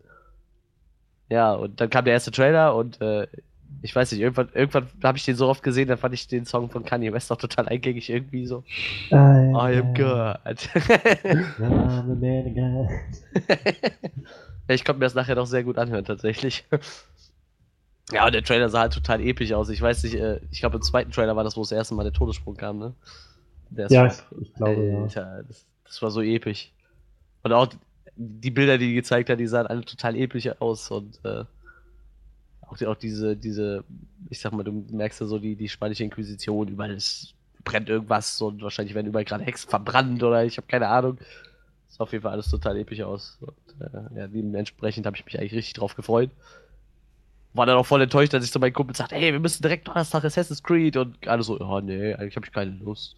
Ja, ich habe die Spiele auch noch nicht gesehen und ja, das was, was dann erst heute, heute ist Dienstag, wo ich den gesehen habe und auch so vom Kino so, ja, geil, Assassin's Creed und nee, obwohl eigentlich war das nicht mehr so, ich hatte schon so ein paar Kritiken da gelesen, aber mhm. bis dahin hatte ich riesen Erwartungen an den Film. Wie gesagt, Michael Fassbender ist, ich, ich mhm. sehe den sehr gerne.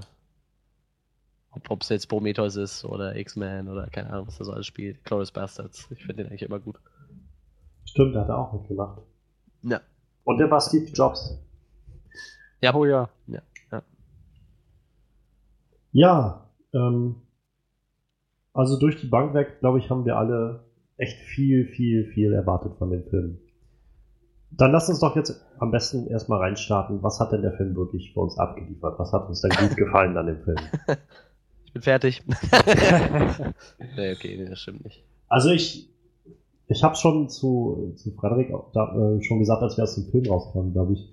Ähm, ich, ich für, für mich ist dieser Film irgendwie weder echt gut noch echt schlecht so. Es ist irgendwie für mich so ein echt durchschnittlicher Film.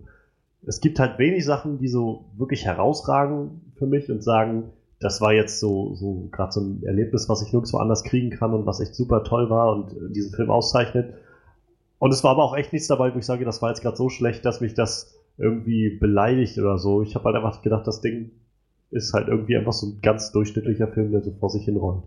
Und insofern muss ich jetzt halt auch so ein bisschen überlegen, was ich irgendwie anführen will als so etwas, was mir wirklich gut gefallen hat, weil es halt einfach für mich alles in so einem, so einem Bad aus so Mittelmäßigkeit schwimmt. Und, also, also ja, soll ich, ich mal halt sagen, was in den Raum werfen oder willst kann, du was? Also ich kann halt, halt, einfach sagen, generell Michael Fassbender ist halt, man sieht ihm an, dass er irgendwie schon Spaß an dem, also ja, ja, auf jeden dass Fall. er da schon mit Elan hintersteht und irgendwie Spaß an der Sache hat, was er, an dem, was er da macht. So.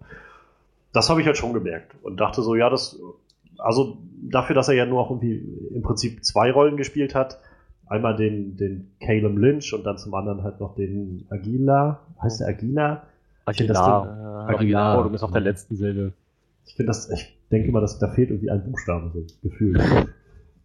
ähm, die hat, den hat er ja letztendlich auch noch gespielt und so diese Sachen, das, also da hat man irgendwie gemerkt, der, der steht schon irgendwie dahinter, hinter dem, was er da macht. Und ähm, ich gerade, ich meine, klar, bei Aguilar gab es jetzt, glaube ich, nicht so viele ähm, Chancen, da noch groß was zu, ja, zu zeigen, so, weil man hat jetzt halt gar nicht viel von dem mitbekommen, so als, als dreidimensionalen Charakter.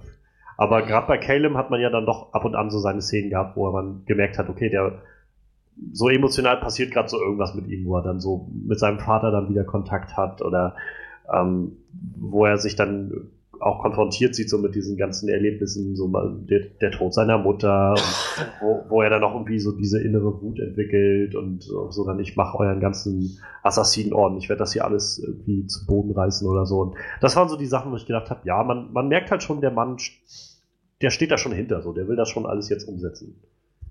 Mhm. Schließe ich mich an. Also, ich fand, er war eine der stärksten Elemente des Films, wenn nicht sogar der stärkste. Ja, vermutlich. ich, äh, ich muss allerdings sagen, ich glaube, von, von Aguilar gehe ich mal davon aus, wird er 80% seiner Szenen, der Szenen ja, gespielt klar, haben. Also ich meine, die drei, vier Szenen, wo man mal das Gesicht von ihm sieht, so, also das fand ich echt schon ein bisschen erschreckend so. Ähm, was ich noch sehr geil fand, war eigentlich das, äh, das Charakterdesign, also das äh, Kostümdesign zum Beispiel. Also ich fand die Kostüme waren absolut geil. Ich mochte diese ganzen Assassinen-Outfits. Ja. ja. Ich meine, die waren ja auch echt sehr, sehr, sehr nah am, äh, ja. am, am, am, am, Spiel dran halten. Ne? Also da haben sie sich ja echt schon dran gehalten. Also das fand ich echt schon ziemlich geil. Auch so, ich sag mal, so die paar Teile, die man von Abstergo gesehen hat, fand ich ganz nett. Äh, abgesehen von den Animus, den fand ich voll zu kotzen. Aber äh, so, ich meine, dieses, dieses Labor-Feeling und äh, du hast halt irgendwie immer so das Gefühl, irgendwas ist hier faul in dem ganzen Laden. Das fand ich echt schon ganz nett. Also die Atmosphäre, die so in, in dieser Abstergo-Halle ge geherrscht hatte, fand ich ziemlich geil. Und anfangs fand ich auch die Optik von, von äh, Spanien ganz nett. Mhm. Ir irgendwann ging mir dann der Nebel total auf den Sack, weil ich habe irgendwann gemerkt, die haben den kompletten Film zugeknallt mit Nebel und ich habe keine Ahnung warum. Ich glaube, das war eigentlich echt nur zum Geld sparen, weil du hast einfach, ja. du, du, du, fliegst so über Spanien und denkst dir so, boah, das sieht total geil aus. Und dann fällt dir so auf, ey, siehst du von Spanien gar nichts. Naja. Weil im Endeffekt ist alles nur in Nebel gehüllt. So. Also theoretisch könnten die Grafiken, die die da mit per CGI unten drunter geklatscht haben, voller Rotz sein. Du willst es gar nicht merken, weil das ist über Nebel drüber so. Und das war ja nachher überall. Im Abstergo, im äh, überall in Spanien war Nebel. Überall war Nebel. Dieser Film war voll mit Nebel. Ich dachte, was soll das? Wieso brennt hier überall irgendwas? Und dann ist irgendwo kein Nebel. dann kommt diese Szene mit dem Apfel. Und du denkst so, geil, da ist kein Nebel. Dann steht Aguilar oben, schmeißt zwei Nebelgranaten runter. Ich dachte, kann jetzt nicht wahr sein, wollen die mich hier verarschen? Wieso ist hier überall Nebel? Es sieht doch so gut aus. Warum? Manuel, ich, ich, ich, ich merke da so eine Tendenz. Ah. Und, ich, und ich sage mal so, wir kommen gleich dazu, okay? Ja, ja, ja, ja, ich, ja, also ähm, ich wollte sagen, am Anfang fand ich die Optik noch ganz nett. ähm, also ich kann, ich, bevor ich jetzt gleich nochmal an dich abgebe, ähm, nochmal was aufgreifen, was du gerade gesagt hast. Ich fand zum Beispiel für meinen Teil den Animus sehr, sehr ansprechend. Ich fand das eigentlich ziemlich cool, die Idee, dass der Animus halt nicht nur dieser keine Ahnung, dieses Bett ist, wo man sich so reinlegt und dann irgendwie verkabelt wird. Oder wie so ein Zahnarztstuhl wirkt der sonst immer in den Spielen, sondern dass das jetzt halt schon dieses Ding war, wo du so interaktiv irgendwie dabei warst und was aus irgendeinem Grund wie so ein Beamer deiner Gedanken funktioniert hat. Aber äh, mal dem das Ganze hingestellt, fand ich das schon eine ziemlich coole Idee. Das hat ja, so, so im Trailer fand ich das auch ziemlich geil. Aber dann hat es die äh, Dame geschafft, das mit einem Satz alles kaputt zu machen, wo ich mir so dachte, dieser Animus ist totaler Unsinn. Sie sagt zu ihm, alles, was du siehst, kannst du eh nicht verändern. Dann kann er auch auf einem verschissenen Stuhl sitzen und sich das einfach nur angucken. So, dann macht es einfach gar keinen Sinn, dass er da rumspringen kann und, und hüpft. Wenn er effektiv nichts verändern kann, dann sieht er einfach nur quasi einen Film in seinem Kopf. Oder? Sehe ich das falsch? Die steht vor ihm und sagt, ja, alles, was jetzt passiert, ja, kannst du nicht verändern. Vielleicht funktioniert das ja anders. Das halt also diese, das so, oh. irgendwie halt durchleben muss oder so, weiß. Keine Ahnung. Ähm, was ich noch sagen, was ich sonst dazu noch sagen wollte, was du auch schon meintest mit dem Design, ich fand auch die Kostüme irgendwie ziemlich cool und da gab es dann halt immer noch mal so ein paar Kleinigkeiten, so ein paar kleine Details, die mir halt dann gut gefallen haben, wie zum Beispiel dieser äh, Abschlussrunde, wo er das letzte Mal im Animus ist und dann so seine Mutter auftaucht und die ganzen anderen Charaktere dann wie alle auftauchen, so. Unabhängig davon, was das jetzt bedeuten sollte, vielleicht können wir darüber auch nochmal reden, weil ich weiß es immer noch nicht so recht. Aber ähm, unabhängig davon fand ich zum Beispiel da so diese kleinen Details ganz nett, dass so alle diese, diese ganzen anderen Assassinen, die so um ihn herum auftauchten, alle halt andere Uniformen anhatten halt. So hast du halt gesehen, das war dann irgendwie mal wer aus der spanischen Inquisition, ja, dann war es auf einmal irgendwer, also Aguilar, und dann war es nachher irgendwer aus dem französischen Eroberungskrieg mit so einem typisch blau rot-weißen, äh, mit so einer blau-rot-weißen blau Uniform an. Oder hast du so ganz viele verschiedene, dann irgendwie so eine amerikanische Uniform. Und wo ich so gedacht habe, das sind so diese Kleinigkeiten, so diese kleinen Details, die ich eigentlich gerne auch wahrscheinlich noch mehr gesehen hätte in dem ganzen Film. Aber die waren dann ab und an wenigstens mal da und das war schön. Ja, da war ich mir ähm, nicht ganz sicher, waren, waren das alles Vorfahren von ihm oder waren das einfach nur irgendwelche Assassinen, die er gesehen hat? das ist eine gute Frage. Weil äh, ich habe mir gedacht, das spätestens hätte eigentlich der Moment sein müssen, wo sie vielleicht irgendwo in den Hintergrund Altair oder so hätten setzen können, weißt du? Oder, oder ja, wegen mir ja, den äh, Ezio oder so. Ja. Spätestens da habe ich eigentlich damit gerechnet, dass noch irgendwas kommt. Ich wurde enttäuscht. Wie immer. Bleiben wir erstmal noch ein bisschen positiv. Frederik, was, was hat dir denn noch so gut gefallen an Also. ich, doch, doch. Also, da gab es schon einiges. Ich meine, klar, Michael Fassbenders Performance super geil.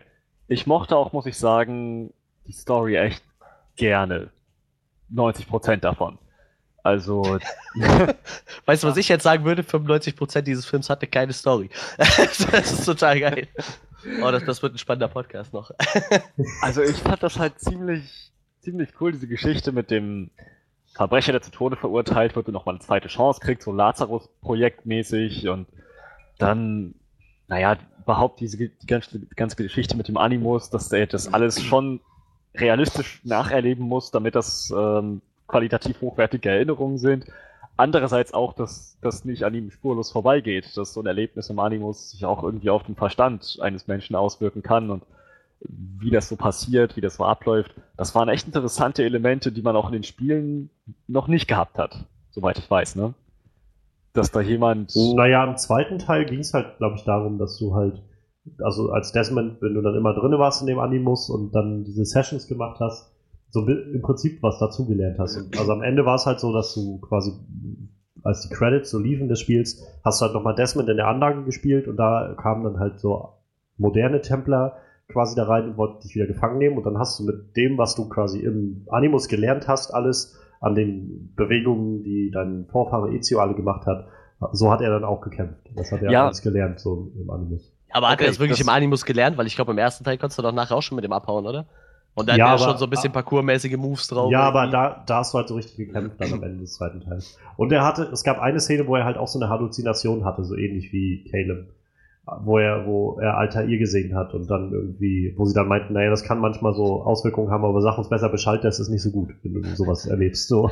Weil das unser letztes Individuum ist daran kaputt gegangen, sowas hatten sie, glaube ich, gesagt. Das meinte ich eher. Also, äh, klar, dass, dass er die Fähigkeiten darin lernt, das war, das war irgendwie klar, aber dass man richtig sozusagen echt psychische Probleme kriegt durch die Interaktion im Animus, das fand ich war eine interessante Herangehensweise, das zu zeigen und das auch in der Form ja. zu thematisieren. Fand ich das fand ich echt nett. auch die Geschichte mit seiner Familie, wie das alles äh, vorbereitet wurde, mit, mit den Erinnerungen aus seiner Kindheit, wie seine Mutter getötet wurde, welche Rolle sein Vater dabei wohl gespielt hat. Das waren alles, das waren so Momente, in denen ich dachte, oh cool, ich kann es kaum erwarten, dass das irgendwann aufgelöst wird.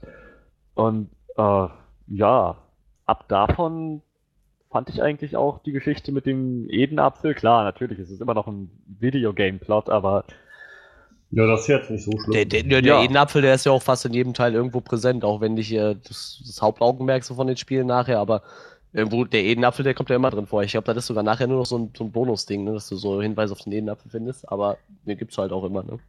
Naja, glaub, das, das hätte ja sein können, dass sie sich was ganz anderes überlegen, dass sie einfach nur sagen, es spielt irgendwie im selben Universum, hat aber äh, einen anderen Touch, dass es nur ein paar Elemente davon mitnimmt, aber es hat ja doch dann eine ganze Menge ja. mitgenommen. Und die Geschichte mit dem Edenapfel, die, die auch ein bisschen diese Frage nach freiem Willen, also inwiefern man im Animus denn jetzt tatsächlich freien Willen hat oder äh, wie einen die seine, seine genetische Geschichte bestimmt oder auch nicht. Ich fand, das war schon Teil des ganzen Thema, das ich gar nicht hätte kommen sehen, aber es war Teil, das mochte ich auch echt gern. Die Schauspieler, wie gesagt, abgesehen von Mike Fassbender auch haben mich echt überzeugt. Jeremy Irons, sehr, sehr gute Leistung. Und ja, also die Action-Szenen fand ich auch, fand ich erst die Sahne. Ich habe mich die ganze Zeit gefragt, wann immer die irgendwie äh, der, im, wann immer er im Animus gewesen ist und äh, die spanische Inquisition und so weiter gezeigt wurde. Ich habe mich die ganze Zeit gefragt, was mich daran gestört hat. Also ich, ich dachte hier immer so, oh, das, das ist echt cool, Wahnsinn, was die da choreografiert haben. Das ist, das ist richtig gut durchdacht und so, und das ist ordentlich, das ist bildgewaltig mit den ganzen Parkourrennen durch die, durch diese äh, mittelalterlichen Gebäude. Oder, naja, gut, aber ja, genau, durch diese mittelalterlichen spanischen Gebäude Uh, das sah halt echt alles cool aus, aber irgendwas hat mich die ganze Zeit daran gestört. Und jetzt, wo du es meint, jetzt, wo du sagtest, Manuel, fällt es mir ein. Ja, es war halt alles nicht so gut zu sehen, wie ich es mir gewünscht hätte. Da war echt viel Nebel ja, und Staub. Ja, ja. Weil es sah das, halt echt wirklich cool aus unter dem Nebel irgendwo. Ja, ja wahrscheinlich. Ja.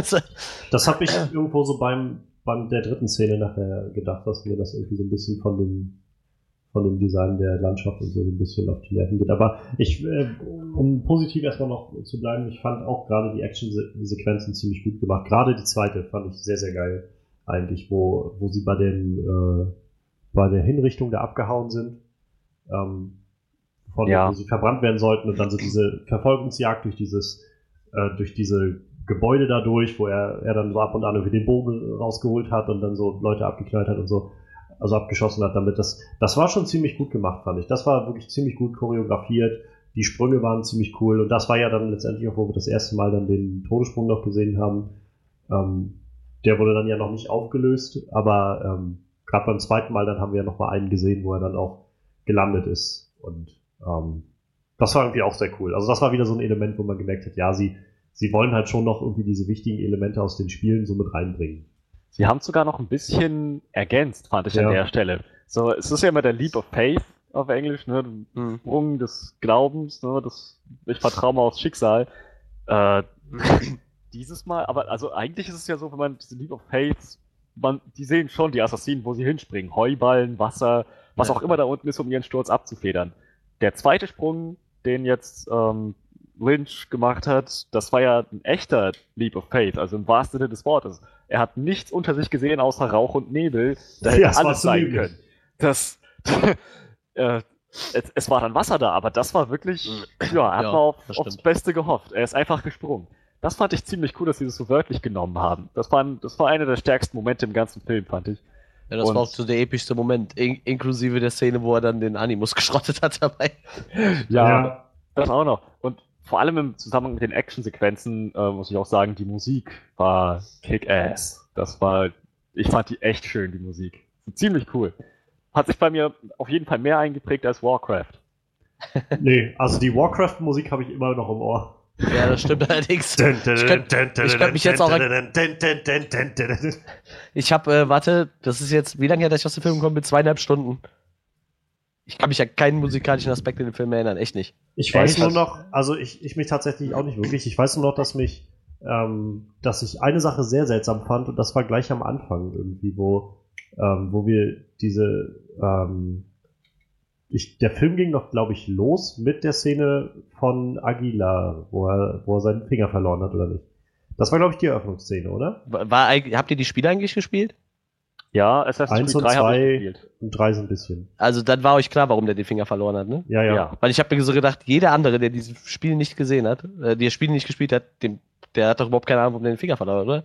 Stimmt, das haben die ja nicht mal richtig gezeigt. So. Ah, und die haben zwar gezeigt, wie das Messer aufmacht, aber das sieht ja. so aus, als wäre das scheißegal mit dem Finger. Ja, so. war es ja auch. Letztendlich hat, ja, hat er doch die Klinge auch in der, heute, also in der heutigen Zeit dann in der Gegenwart auch benutzt, ohne ja, eben. dass er den Finger verlieren musste oder sowas. Weil Sie haben ersten, das nicht mehr aufgelöst. Also. Im ersten äh, äh Spiel wird es ja noch gezeigt. Dann macht er, wenn er die Faust hat, geht es ja. ja wirklich genau durch den Finger durch. Das, das, das war so, das, das war so eine Kleinigkeit, so klar, ich wusste es direkt, natürlich wegen dem Messer, aber wenn ich jetzt ein Außenstehender gewesen wäre, hätte ich da nichts mit anfangen können. Ja. So, okay, der hat seinen Finger verloren und weiter. Aber ich meine, das, das war doch die erste Szene, oder? Ja, ja. ja. Mit der Film gestartet ja. ist. Ja, und dann gab es halt diese, dann hat man diesen Adler fliegen sehen und dann gab es halt diesen Shift zu 1986, Kindheit. Wo halt dann er als Junge war und da gab es so eine ganz seltsame, so, so, weiß ich nicht, Indie-Rock-Musik irgendwie, die da im Hintergrund lief, wo ich gedacht habe, dass ich weiß gerade nicht, ob das hier irgendwie reinpasst. So. Und das war auch die einzige Szene, in der wir irgendwie so eine, so eine ja, so Bandmusik irgendwas hatten, so wirklich einen Song hatten, der im Hintergrund lag. Ähm, danach gab es halt immer nur noch so atmosphärische Musik, halt so Ambiente, so mit, mit instrumentalen Orchestersätzen oder sowas. Ähm, aber diese eine Szene war halt irgendwie, wo dieser Shift kam und dann hast du halt, ging diese Musik los und dann hat man ihn gesehen, wie er da mit seinem Fahrrad dann da runtergefahren ist und so. Und ich habe das, also das war so ein Moment, wo ich das Gefühl hatte, das passt hier gerade nicht. So, weil ich hatte, ich hatte so Flashbacks an Suicide Squad auf einmal so mit irgendeinem so Soundtrack, der dann da zusammengeschmissen wird. Und ich weiß nicht, also. Also mich hat vor allem die, äh, die Szenen, also das heißt die Szenen, mich hat vor allem die überwiegende Musik überzeugt, halt äh, dieses atmosphärische mit den orientalischen Elementen, ziemlich viel Percussion. Es wirkte halt echt, echt episch, fand ich. Ja. Also ich, ich würde jetzt nicht sagen, dass der Soundtrack schlecht war. Ich kann mich nur gerade echt nicht dran erinnern. So. Also, ich also er hat auch, nicht. Ich, er hat halt auch bei mir kaum Eindruck hinterlassen. So, ich glaube halt, also ich meine, dass er für mich sonst gepasst hat, so, aber es war halt nicht so irgendwie eine Melodie dabei, die ich jetzt so die ganze Zeit im Ohr habe oder so bei dem. eine Melodie auch eher nicht. Das war ja mehr, das waren ja mehr, es mehr, war mehr eine Zusammenstellung aus vielen Soundeffekten. Ne? Ja. Aber da habe ich schon noch ein paar im Ohr. Ich kann die jetzt schlecht nachmachen, ja, ja, weil ich dazu nicht das, äh, die, die ähm, stimmliche, stimmliche Gegebenheit habe. Aber dazu bräuchte ich etwas mehr Elektroverstärkung. ja, aber den Sound, ich, ich fand den Soundtrack echt cool. Aber wie gesagt, ich würde jetzt auch nicht sagen, dass er schlecht ist, aber ich habe ihn jetzt so gerade echt in den Kopf. Was mir noch gefallen hat, ähm, ja. jenseits von diesen Sachen, ähm, war noch seine Partnerin im, in den naja, in, in Spanien, also Aguilars Partnerin sozusagen. Die fand ich eigentlich. Ach, du meinst diesen Charakter? Ja, eben. Eigentlich, also ich fand die halt ziemlich ja, cool eigentlich. Ja, ja. Das ist, so ein bisschen, das ist so ein bisschen, ich hatte so ein bisschen das Gefühl wie, wie bei Katana bei, äh, bei Suicide Squad, wo ich gedacht habe, eigentlich bietet dieser Charakter echt unglaublich viel gerade. Ich finde das unglaublich spannend und würde ja, so gerne ja. mehr von dem wissen. Ja. Und es gab nur leider nicht mehr.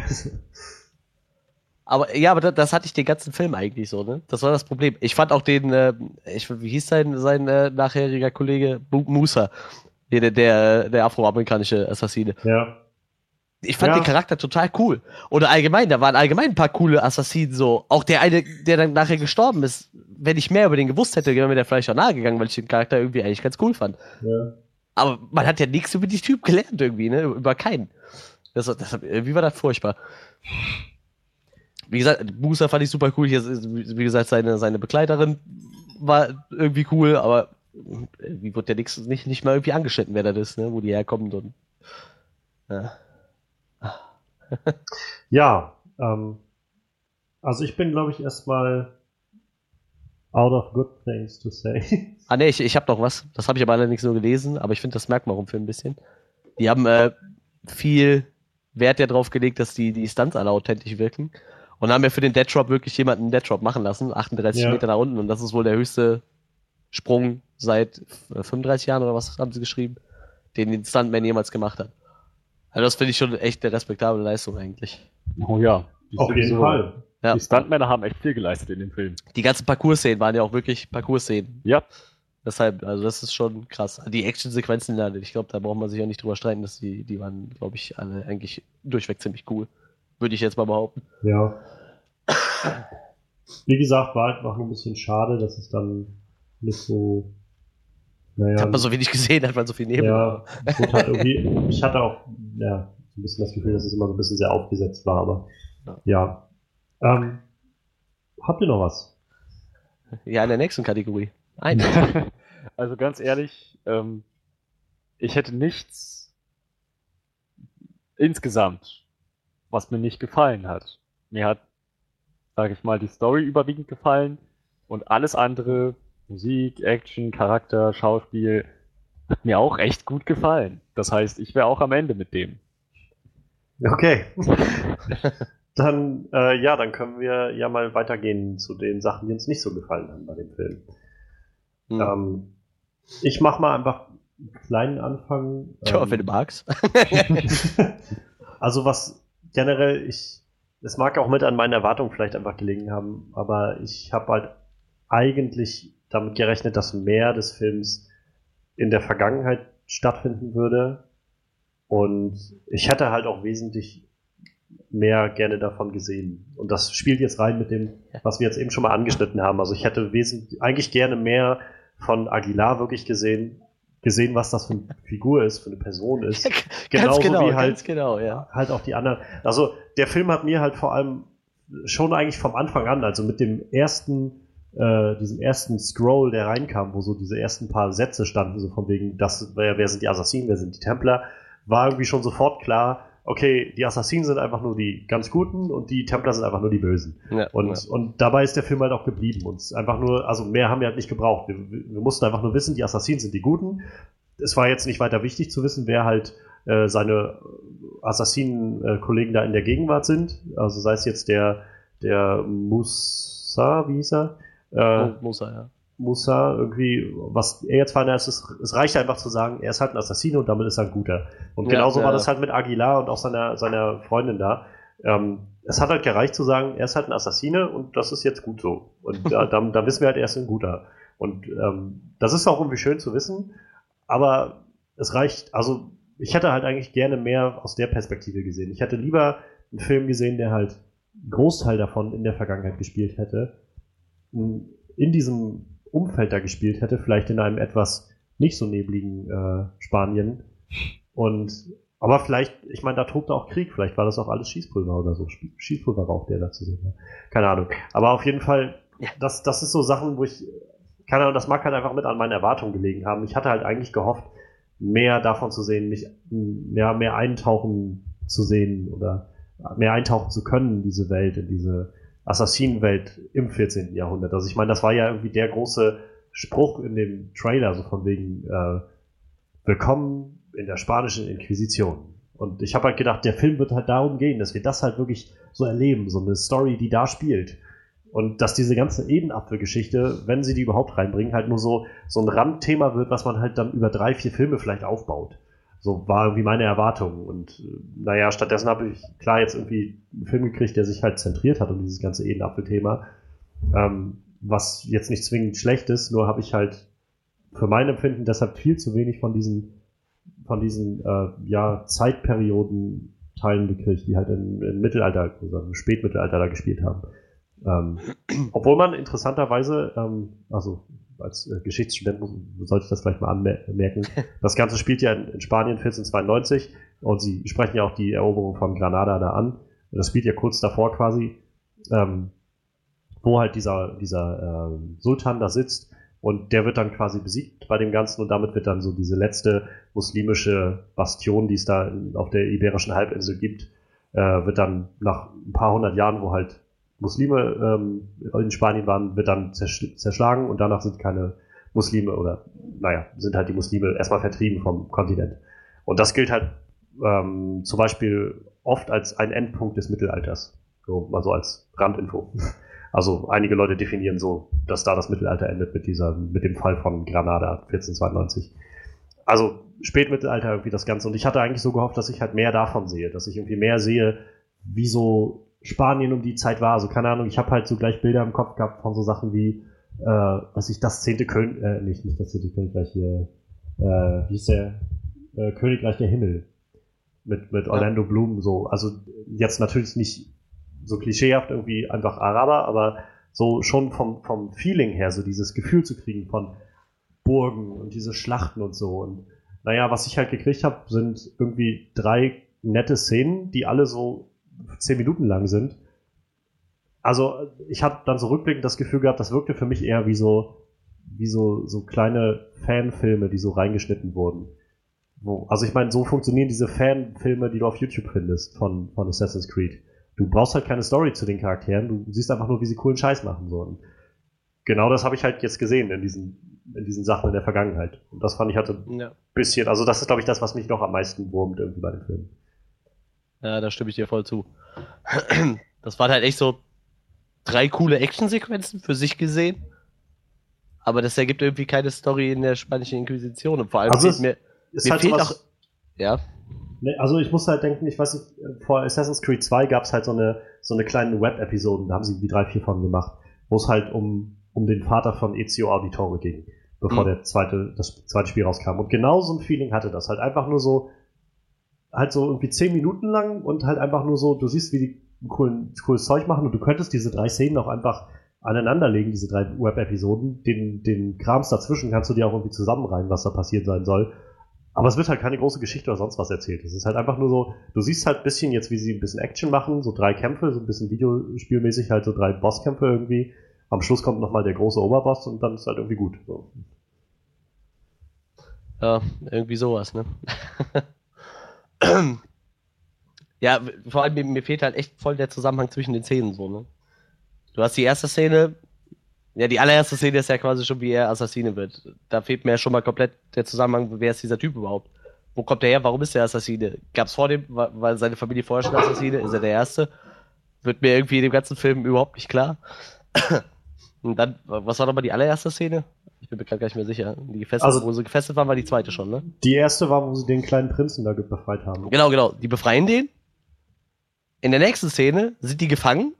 Nee, aber, das, haben, aber irgendwie das, haben die den Prinz wieder.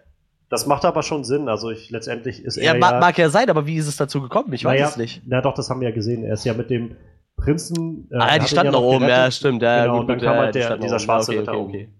Und dann, was war die nächste Szene? Dann war, war das, wo sie da. Dann sind sie halt abgehauen mit dem, also ja. von ihrer äh, von ihrem Hinrichtung und danach genau. sind sie dann ähm, zu dem Sultan dahin, der den, den Edenapfel hatte. Das, das, das wirkt halt irgendwie, als würdest du so, da habe ich ja eben schon mal gesagt, so zwei Stunden aus dem Assassin's Creed-Spiel rausnehmen. Aber dir fehlt der Rest drumherum. Alles, was so das Spiel ausmachen würde. Ich habe halt überhaupt keine Sympathie zu diesem Charakter aufgebaut, weil ich überhaupt nichts über den Charakter wusste von seiner Begleiterin weiß ich noch nicht mal, wie die heißt. So, ich glaube, das wurde nicht ja, einmal erwähnt, oder? Das weiß das, ich auch nicht. Das, ich, eigentlich wusste ich bei überhaupt keinem, wie die, wie die Charaktere heißen. Das wurde einfach nie gesagt. So, ja, okay, der eine Typ ist der Sultan, das ist der Sohn vom Sultan, der eine Typ ist der Papst und äh, die anderen sind äh, Random Templer. Und äh, ich glaube, der Papst war das aber nicht. Das war, glaube ich, einfach irgendein ja, Inquisitor von der spanischen Inquisition. Ja, oder wegen mir so, wegen mir so. Ja, keine Ahnung, ich bin nicht katholisch, ich kann dir das nicht sagen. Aber das, das, war schon echt äh, sehr merkwürdig. Das, das war so das Erste, wo, wo, ich irgendwie dachte, so irgendwie ist ja alles total zusammenhangslos. Das nächste, was mir irgendwie sofort auf den Sack ging, war, der geht dreimal in den Animus und die haben den scheiß Apfel. Und dafür haben die jetzt so lange gebraucht. Und die geht, ich weiß nicht, diese ganze Story spielt ja, glaube ich, in zwei Wochen oder so. Also der sagt ja irgendwie in zwei Wochen nicht ist mal, London. Glaub ich, glaub nicht ja, genau, zwei Wochen ist London, aber bis sie den Edenapfel haben, waren es vielleicht, weiß ich nicht, acht, neun Tage acht, neun Tage für den ganzen Aufwand. Und woher kommen die ganzen anderen Assassinen? Was hatten die überhaupt für einen Zweck? Das habe ich mich auch gefragt. Weißt du, die, die stehen da alle rum, sitzen da in der Halle rum und du weißt überhaupt nicht. Ja, gut, die sagen halt irgendwann zu dem Musama, ja, hier, äh, im Endeffekt, äh, brau brauchen wir dich nicht mehr quasi so. Wir haben jetzt alles von dir, was du wolltest, und das war's. Ja, das was, war halt auch. Was, was denn so? Weißt du so? Genau, was das, ihr denn jetzt? Das war die einzige Erklärung, die sie versucht haben, in diese Richtung zu geben, warum die anderen überhaupt da sind. Einfach nur sozusagen, ja, wir, wir brauchten euch halt auch mal irgendwann für Informationen, aber jetzt halt nicht mehr. Und das ging halt auch nahtlos so weiter, als sie dann die alten Assassinen gezeigt haben, die, die nicht freiwillig da reingegangen sind. Die waren alle irgendwie blind, äh, keine Ahnung, lagen wir, waren alle so bettlägerig oder gebrechlich. Was ist mit dem passiert? Ja, die waren nicht freiwillig im Animus. Und dann bricht dann der Körper zusammen, sind die da, warum sind die blind? Ich, oh, ich, ich hasse sowas. Wenn mir sowas nicht aufgelöst wird, weißt du, wenn, ich, wenn das jetzt ein Videospiel wäre, dann hätte ich das mittlerweile irgendwo in der Story, dann wäre das aufgegriffen worden. Aber da kriegst du die ganze Zeit nur so Häppchen hingeworfen, du weißt überhaupt nicht, was los ist. Ja. Gut, da kann man jetzt sagen, ja, das ist ja alles eh nur so, so, so Nebenplots, die da irgendwie so sind. Aber sogar beim Hauptcharakter haben sie das gemacht, so. Du kriegst halt mit, okay, der ist ein Mörder. Ja, schön. Dann fragst du dich immer die ganze Zeit, was hat der umgebracht? dann wird immer gesagt, okay, der hat einen Zuhälter umgebracht. Aber dann frage ich mich doch, warum? Und dann kommt dieses, ja, du bist ja ein Assassin-Nachfahre, du hast ein verändertes Chromosom und deshalb tötest du Leute. So, was ist das für ein Quatsch? So, die ersten Assassinen haben doch nicht Leute getötet, weil die verändertes Chromosom hatten und äh, Leute töten mussten. Mutanten. Ja, also, oh, das war echt so ein Moment, wo ich dachte, so, gleich gehst du. Das ist, das ist echt nur lächerlich. So. Ich hab, wenn sie ja wenigstens das nur so als Ausrede dargestellt hätten, um die Leute da zu halten, aber die haben es ja echt so dargestellt, als wäre das einfach ein Fakt. Ihr habt ein geändertes Chromosom, ihr seid Assassin und deshalb tötet ihr Leute. Und Michael Fassbender sitzt da und sagt, ist okay, das macht Sinn. Dann sollte ich vielleicht mal den Animus. Oh, oh, wahnsinnig. Dann werde ich wahnsinnig. ich, ich, ich könnte noch tausend Sachen erzählen. Das, das geht immer so weiter, die ganze Zeit, immer weiter, immer weiter. Irgendwelche Sachen, die mich gestört haben. Und natürlich, allem voran, äh, noch zwei Sachen. A, es wurde Desmond nicht erwähnt. Ja. Also sie haben ja wirklich groß angekündigt, dass das Spiel im selben Universum spielt. Naja. Sie haben Desmond nicht erwähnt, äh, Altair und die ganzen Leute auch nicht erwähnt, nur ich glaube, die, die Waffen von denen waren halt irgendwo zu sehen. Was aber auch so beiläufig passiert ist. Und du hättest es locker einbauen können, wenn, wenn jetzt wirklich kein Platz gewesen wäre. Zum Beispiel, es hätte wirklich nur in Spanien gespielt. Dann hättest du ja sagen können, okay, das hätte nicht reingepasst. Aber die sind so oft an irgendwelchen Tafeln vorbeigelaufen, wo ein paar Assassinen zu sehen waren, wo ein paar Patienten zu sehen waren. Da hättest du doch locker mal irgendwie so, so Desmond reinwerfen können oder so. Oder so ein Altair oder irgendwas. Nichts passiert in die Richtung, überhaupt nichts. Ich habe nach Ausschau gehalten, richtig. Aber ich auch, ich auch. Weil ich mir auch echt was erhofft habe. So, und vor allem Michael Fassbender hat ja gesagt, ja, äh, da kommen ein paar bekannte Gesichter vor, so. Dass es im Endeffekt nur der Chef von Abstergo ist, äh, fand ich dann doch ein bisschen lasch so. Und vor allem, den, den, haben sie auch nicht so gut dargestellt. Also irgendwie in den Spielen wirkt er so, als wäre er der, der Obertempler. Also es wird halt eigentlich in den Spielen immer so verdeutlicht, dass dieser Alan, wie heißt der nochmal der Charakter? Alan Riken, ne, glaube ich. So, ja. Dass, dass der so quasi der Obertempler ist. Aber in dem Spiel scheint er ja auch irgendwie nur so ein, so ein Handlager zu sein, der die Firma irgendwie leiten darf und halt auf die Spenden von den Templern angewiesen ist, von den Ältesten. Das fand ich ja auch ein bisschen merkwürdig, aber da kann man auch noch drüber hinwegsehen. Und was mich richtig gestört hat, ist diese komische Erklärung, was ein Assassin ist. Dann sagt er, das kommt von Hashashin und erzählt ihm dann irgendeinen vom Pferd so, dass das alles Mörder sind und Killer. Eigentlich heißen die Hashashin, weil die ersten Assassinen sich einfach mit Haschisch zugedröhnt haben. Warum kann man das dann nicht einfach auch so sagen? So, ich meine, deshalb heißen die so. Hashashin kommt von Haschisch. Und die ersten ich haben sich, bevor die den Auftrag ausgeführt haben, mit Haschisch zugeknallt. Das ist einfach geschichtlich so. Ich weiß nicht, ob du in deinem Geschichtsstudium über Assassin gequatscht hast, aber. Nee, aber das habe ich auch schon auch. Ja, das, auch schon weißt du, warum sagt man das dann nicht einfach? Dann sagt er so irgendwie, ja, ihr seid alle Mörder und Killer und brutal und äh, drogensüchtig seid ihr auch noch.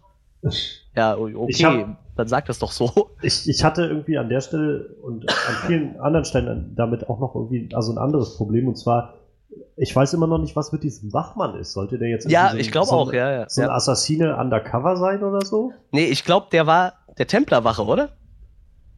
Ich ja, glaube, der ist er, von dem Templerwachen, ne? Ja, ich, ich glaube nicht, dass der ein Assassin ist, aber der ist auf jeden Fall scheinbar auch ein Nachfahre von irgendwelchen hohen Templern. Aber der, der hat irgendwie so irgendwie immer so aufgetragen ge, geredet und irgendwie mal so in Rätseln gesprochen oder also wie er dann zu ihm halt meinte, diese ganze Haschisch-Geschichte und so und dann irgendwie, ja, und vor euch steht das Credo immer über allen anderen. Ja. Gehörst du zu ihnen oder nicht? So, wo ich ja halt gedacht habe, holt er jetzt gleich irgendwie ein Messer raus, wenn er den Job nicht fertig macht, weil er eigentlich ein Assassine ist oder so. Also, keine Ahnung, das, und das zog sich immer weiter und ich habe immer, selbst am Schluss habe ich noch gedacht, jetzt, weil man dann, gerade als dann, äh, als dann Altair dann, äh, Altair, als Caleb dann in diese, in London da reinkam und dann den Vater von Sophia da umgebracht hat und so, da stand, ja. da hast du ihn noch gesehen, wie er da so stand, wo ich gedacht habe, irgendwie, die zeigen ihn jetzt schon wieder so, so ganz zentral. Was, was passiert jetzt mit dem? Macht der jetzt, also ist der jetzt irgendwie noch ganz wichtig oder kommt da noch so ein Twist oder so? Oder, aber irgendwie kam nichts so. Ja, also keine ja. Auflösung dafür. Ja, aber da war doch noch so was Merkwürdiges. War nicht sogar bei den Assassinen, die man so gesehen hat? Äh, also äh, in dieser letzten Szene, wo er da steht. War da nicht die, die, die äh, Tochter von dem Raikin auch dabei als Assassin? Oder habe ich mich da verguckt? Die war Ich dabei. mir, die war auch dabei, ne? ja. Aber die stand, also das war aber keine, keine Projektion, die stand einfach mit daneben. Ja, ja ich war mir Nee. nicht sicher, ob die. Nee, ich nee, meine, die war als Projektion da drin. Mit, war eine mit, einem, mit einem. Mit Die einem war als äh, Projektion dabei? ja, Ja. als Assassine. Sie hat sich selbst, glaube ich, auch noch mal gesehen. Sie hatte dann noch, sie wurde dann weggerissen von der anderen Wache, hat dann noch geschrien, nein, nein, warten Sie. Das ich glaube schon, dass sie sich selbst gesehen hat. Ja, und de deshalb habe ich nämlich gedacht, sie ist eigentlich vielleicht äh, in Wirklichkeit eine Assassine. Aber dann kam mir dieser total unnütze Plot-Twist zum Ende, um sich noch so einen zweiten Teil äh, sicher zu halten, so, oh, jetzt hat er meinen Vater umgebracht, jetzt äh, will ich ihn dann doch töten. So, wo sie vorher einfach noch da steht und ihn nicht auffällt. So, und dann dachte ich so, ja, jetzt wo er meinen Vater getötet hat, ich glaube, jetzt muss ich ihn umbringen. Das war auch schon wieder so ein Ding, wo ich so dachte, oh, echt jetzt? Warum? Warum? Gut, dass du das ansprichst. Das ist nämlich so ziemlich das einzige, vielleicht neben der verpassten Chance, dass sie nichts weiter ange angeschnitten haben, keine Easter Eggs eingebaut haben. Diese Sache am Ende, die, die Sache, wie der, wie der ganze Plot aufgelöst wurde, das hat mich schon rausgeworfen. Ich konnte es nämlich echt nicht nachvollziehen. Was, warum hat Lynch sich jetzt umentschieden? Wie ist er von, ich werde diese Ja, ja, ganze ja, Gilde vernichten, ich werde euch, ich werde euch alle ausrotten. Wie ist er innerhalb von einer Erinnerung dazu gekommen zu sagen, wir sind Assassinen, wir arbeiten im Dunkeln, um dem Licht zu dienen? Ja, hat er sich, Wieso hat er sich plötzlich damit identifiziert? Ja, er macht das ja auch Ähm. die ganze Zeit, ne? Erst ist ja dieses, äh, ja, Abstergo, ich vertraue dir nicht, die sind mir alle zu komisch und äh, ich weiß nicht, was hier abgeht. Dann so, ja, Abstergo, total gut, die wollen Assassinen umbringen. Ja, mein Vater, der geht mir auf den Sack, so, ich helfe denen jetzt. Und dann im nächsten Moment wieder so, oh ja, äh, ich bin Assassine, hier, hoch auf die Assassinen, so, so äh, okay. Und sie macht ja genau dasselbe halt, ne? Im Endeffekt. Ich könnte mich jetzt, äh, könnte jetzt drauf losraten und dann denken, naja, vielleicht durch seine Vision mit all den anderen Assassinen Ja, oder vermutlich wird es vielleicht, auch das, darauf hinauslaufen. vielleicht durch die Erinnerung daran, was er äh, mit Aguilar, in Aguilars Körper erlebt hat, also wie, wie Aguilars Freundin gestorben ist. Er hat gesehen, wie, dass die Assassinen für eine gute Sache eintreten, dass die Assassinen auch eine Bruderschaft sind, halt, die füreinander zu sterben bereit sind, dass er irgendwie die Schönheit darin erkannt hat. Irgendwie so in die Richtung, dass irgendwas davon, entweder die Vision oder die Erinnerung, ihn umgestimmt hat. Aber das ist geraten. Das wurde nicht gesagt. Ja. Das, Ja, ist, ja, das, das ist ist das Problem. Genauso dann eben auch ähm, die Geschichte mit äh, äh, Riker. Riker? Hieß er Riker? Riken, Riken. Riken. Riken. Mit Rikens äh, Tochter, Sophia. Sophia, genau. Ähm, sie, ihre letzte Begegnung mit Lynch war dann ja auch so ein kurzes Gespräch, äh, wo Lynch dazu ihr meinte, sie wissen, was als nächstes pas passiert. Ja. Ihre Antwort war, ich kann das nicht, ich kann das nicht. Wieder wurde nicht erklärt, was das bedeuten soll. ich Ja, kann, ja, ja, ich denke mir, das sollte wahrscheinlich bedeuten, Lynch hat gesagt, ich muss jetzt ihren Vater töten, ich muss jetzt den Apfel an mich reißen. Und, äh, und er hat ja noch was zu ihr gesagt in die Richtung, äh, sie müssen weitermachen. Was ist mit äh, der Heilung von Gewalt und Ja, ja. Weltfrieden und so? Also er hat sie noch mal an ihre noblen Ziele erinnert, warum sie überhaupt bei Abstergo angefangen hat. Die schmeißt dann Und- quasi einfach weg. Äh, ja, genau. Ich hatte dann auch gedacht, okay, dann wird das jetzt wahrscheinlich so laufen, dass er den Apfel klaut. Und äh, sie zieht mit Abstergo ihr eigenes Ding durch, indem sie dann einfach sagt, ich mache das hier, ich mach, arbeite weiterhin für Abstergo, ich leite Abstergo, ähm, meinen Vater zu ersetzen. Äh, allerdings dann eben für, für den einzig, für den einzigen Grund zu sagen, ich möchte den Weltfrieden herstellen und äh, Gewalt aus der menschlichen Psyche heilen. Denn es wurde ja gezeigt, in ihrem letzten Gespräch mit ihrem Vater, mit Riken, da hat, äh, da war sie enttäuscht von ihm. Er hat ihr gesagt, hat ihr, hat ihr seine Rede gezeigt, die er den, der Audienz da vorstellen wollte, nachdem er den. Apfel Ja. gefunden hatte. Und darin hieß es eben nicht von wegen Weltfrieden und Gewalt heilen, sondern darin hieß es nur, wir haben es endgültig geschafft, die Assassinen auszurotten. Das war der letzte Ja, ja. Schritt. Und also sie merkt dann in dem Moment, dass das seine einzige Motivation war und das, Ja. dann ist sie enttäuscht. Dann mit dem Gespräch mit Lynch dachte ich, okay, jetzt wird sie an die Spitze von Abstergo kommen und eben Abstergo mit diesen Ja, ja. noblen Zielen leiten. Nee, Pustekuchen. Sie sieht ihren Vater da tot liegen und schwört Rache und Lynch will sie für sich persönlich haben und den Apfel holt sie für die Ältesten zurück. Also wird, sich, wird sie an Abstergo nichts weiter ändern. Es bleibt alles, wie es ist und sie ist Ja. der neue Riken. Äh, wo kam das wiederum her? Wenn sie jetzt schon kurz vorher mit Lynch so überzeugt war, schon, schon so hin und her gerissen war, sage ich mal. Überzeugt war sie nicht, aber sie war schon sehr hin und her gerissen. Wo kam das dann plötzlich her, dass sie auf einmal so hundertprozentig ja, wieder hinter der Sache ihres Vaters stand? Das konnte ich nicht nachvollziehen. Dann natürlich die ganze Geschichte mit Lynchs Eltern. Sie war eine Templerin, er war Assassine. Sie wollte aber nicht, dass Abstergo an die Erinnerung von beiden rankommt, also hat sie sich von ihm umbringen lassen. Äh, warum ja, war, hat, war dem wirklich so? War dem wirklich so? Warum hat er sich dann nicht auch umgebracht? Eben. Und wie sind die beiden in erster Linie zusammengekommen und haben ein Kind gezeugt, wenn, ja. wenn die sich bewusst waren, du bist Assassine, ich bin Templerin, wir werden in Sachen Erziehung auf jeden Fall irgendwann an einen toten Punkt kommen. Ja, mir war halt gar nicht klar, ob sie überhaupt eine Templerin ist. Ich habe das erst vermutet, aber so zum Ende, gerade in der letzten Szene, wieder wo er da steht, sieht er seine Mutter in einem Assassinen-Outfit. Wo ich mir denke, ist seine Mutter vielleicht einfach eine Assassine? Und dann haben die ja quasi zwei verschiedene Erinnerungsstränge, dass sie sich hätten quasi deshalb umbringen müssen. Also, aber dann hätten alle sterben müssen, die komplette Familie, weißt du, so um den Apfel zu schützen. Dann hätte die Mutter sterben müssen, der Vater und der Sohn. Ja. Das hätte das ja auch keinen Sinn gemacht. Aber nee, stirbt nur die Mutter und der Vater lebt und der Sohn lebt auch. Und so macht das überhaupt keinen Sinn. Der Vater sagt zwar, ich hätte dich auch töten müssen, aber dann hätte er sich ja auch selber töten müssen noch. Ich kann mir halt vielleicht gerade so noch vorstellen, dass, äh, dass die Mutter ursprüngliche Assassinin gewesen ist, die dann doch die, ähm, die Ziele der Templer irgendwie besser nachvollziehen konnte, dann zum Templerorden übergegangen ist, als sie schon Lynchs Vater geheiratet und ein Kind mit ihm hatte und dann aber letzten Endes doch festgestellt hat, nee, Templer sind nicht das Wahre und jetzt bin ich schon zu tief drin, jetzt musst du mich umbringen. Aber auch das ist wieder nur auf den blauen Dunst geraten ja. und wird uns nicht erklärt. Das ist, ich finde das halt echt schade, wie diese Story echt bis zu diesem Punkt so gut vorbereitet wurde. Ich fand die Story echt gut, muss ich sagen. Vielleicht stehe ich hier damit alleine, aber ich fand sie wirklich gut. Und dann wird das so verschenkt. Es wird einfach nichts draus gemacht. Jetzt mit, mit all dem, was da vorbereitet war, mit allem, was ich so gut fand, stehe ich jetzt letzten Endes doch da und muss mich irgendwie stretchen, damit das alles halbwegs Sinn macht. Und das gefällt mir echt nicht gut. Das, das enttäuscht mich sehr, weil ich den Film ansonsten bis dahin, so sagen wir mal, bis zu dem Moment, als Lynch seine Motivation plötzlich ändert, bis dahin finde ich den echt gut. Und dann wird das Ende so verschenkt. Das ist echt das finde ich, das finde ich besonders schade und das stört mich auch. Ab, apropos Ende, wo wir gerade beim Ende sind, äh, ich glaube, es hätte dem Film echt gut getan, wenn man noch zehn Minuten drangegangen hätte und hätte wirklich mal gezeigt, was diese Assassin's Creed Spiele ausmacht, weil eigentlich ist das ja, du kriegst so ein Ziel, oder wenigstens in den ersten Teil war es so, du kriegst ein Ziel und musst da hinsneaken und den umbringen. Das hättest du doch super in der letzten Szene machen können, oder? Ja. Dass er wirklich mal rein sneakt in diese Templersitzung und den Kerl killt und ihm den Apfel abnimmt. Das Einzige, wo du das wirklich siehst, ist ja nur ganz am Anfang, wo er halt runterspringt, den Typ killt und ihm dann so, wie in den Spielen halt so, halt die Augen zumacht. Mhm. Und das hättest du eigentlich so als Ende gerade auch nochmal machen können. Äh, meiner Meinung nach. Also das hätte dem Film echt gut getan, wenn man das mal gemacht hätte. Also ich habe jetzt gerade beim, äh, sorry, wenn ich unterbreche, ich habe das gerade beim Assassin's Creed Wiki einen Eintrag zu Mary Lynch.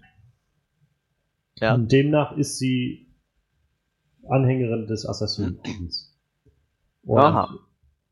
scheinbar Verwandte irgendwie von Arno Dorian, dem, ich glaube, der ist aus, äh, aus dem Assassin's Creed Unity, glaube ich, der Hauptcharakter oder so. Oh, das kann sein.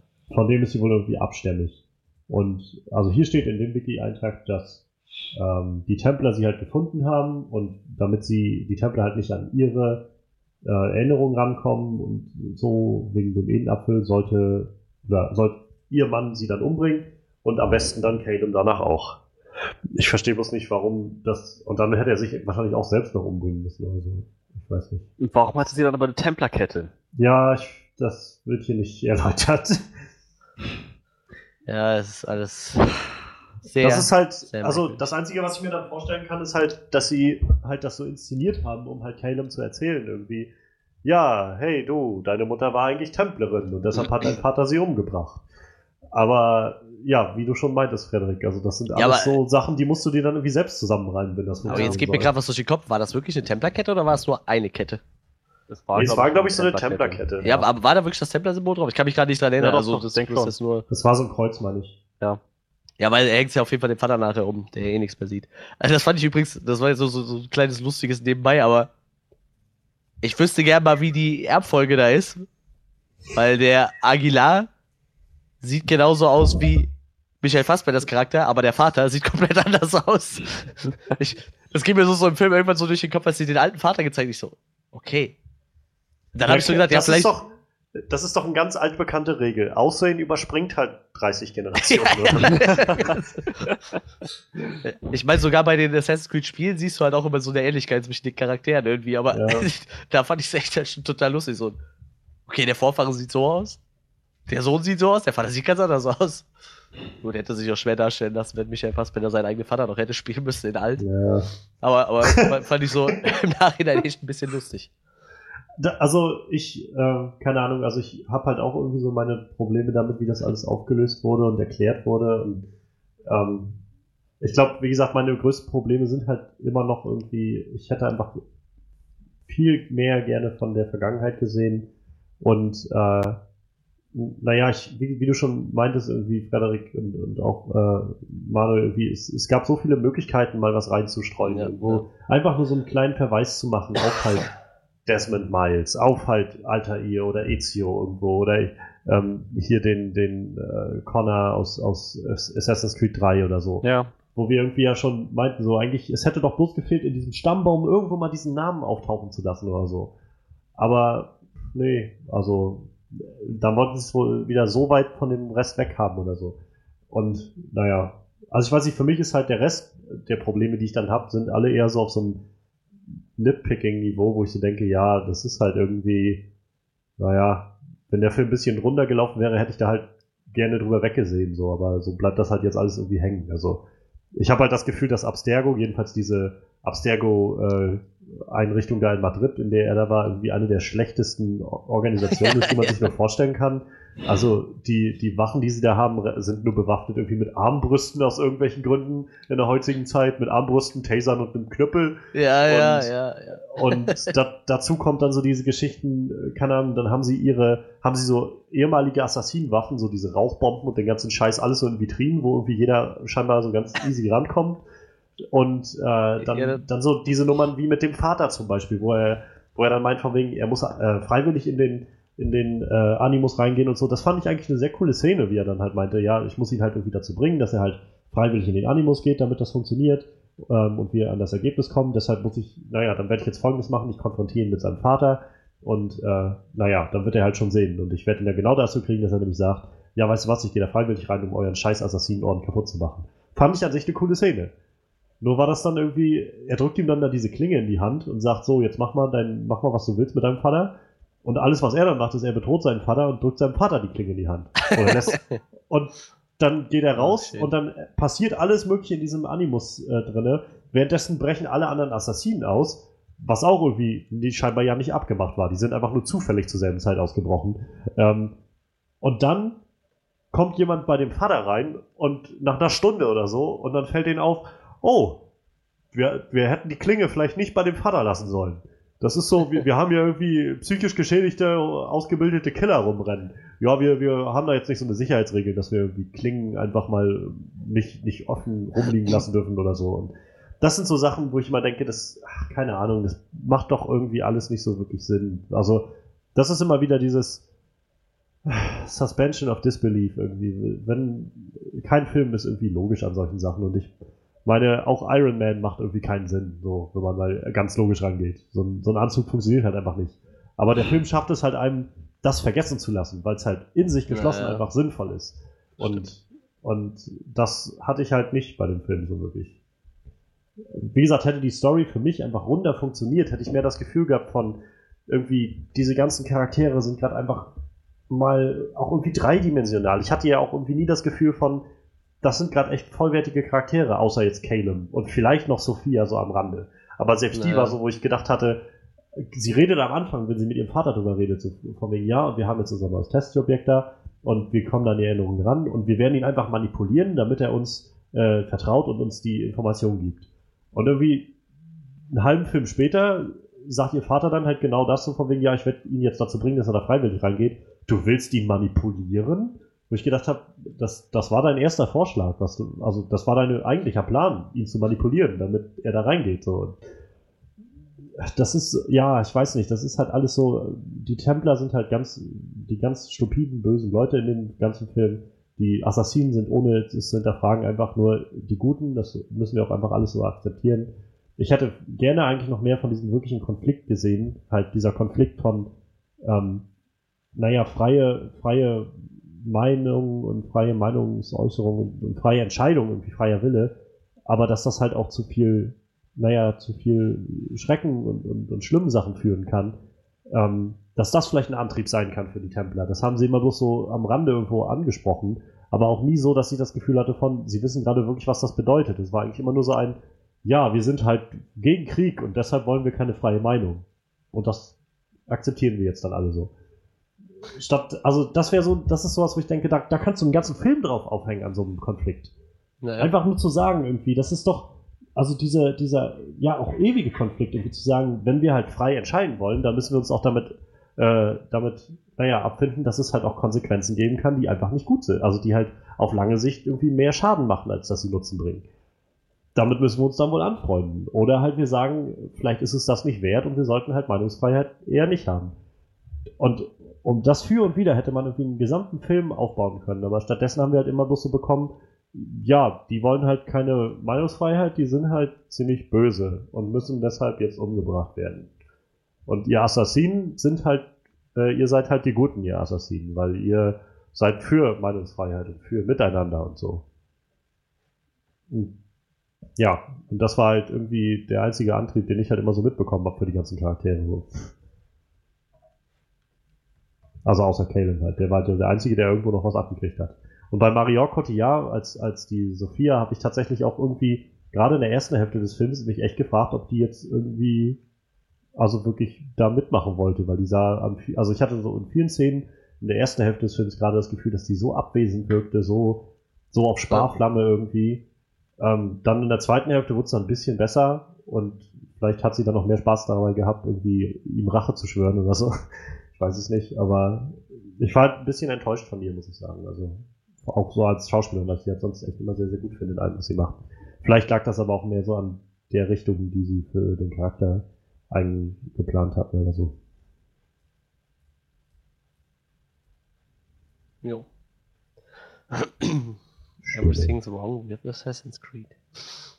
Das wird interessant, wenn das rauskommt. ja, ich habe ja echt gehofft, da kommt jetzt echt noch ein paar ziemlich coole Filme mit sehr coolen Settings, aber wir können ja mal kurz über das Box-Office-Ergebnis sprechen. Ja, ich, äh, ich weiß gerade den ganz aktuellen Stand nicht. Ich mache 82 oder 86 auf. Millionen waren es, glaube ich. Oder eingenommen bis jetzt. Schauen wir mal, was.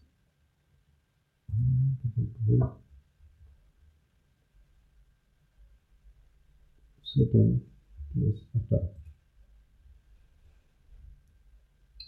Ja, also bei Produktionskosten von 125 Millionen Dollar steht da momentan weltweite Einnahmen von 86 äh, Millionen Dollar entgegen. Ja. Das ist nicht gut. Da wird es wohl keine Fortsetzung geben. Also, das ist halt eine gute Frage. Also ich meine, ich glaube, ein normales Studio würde halt niemals sagen, über so einen Verlust.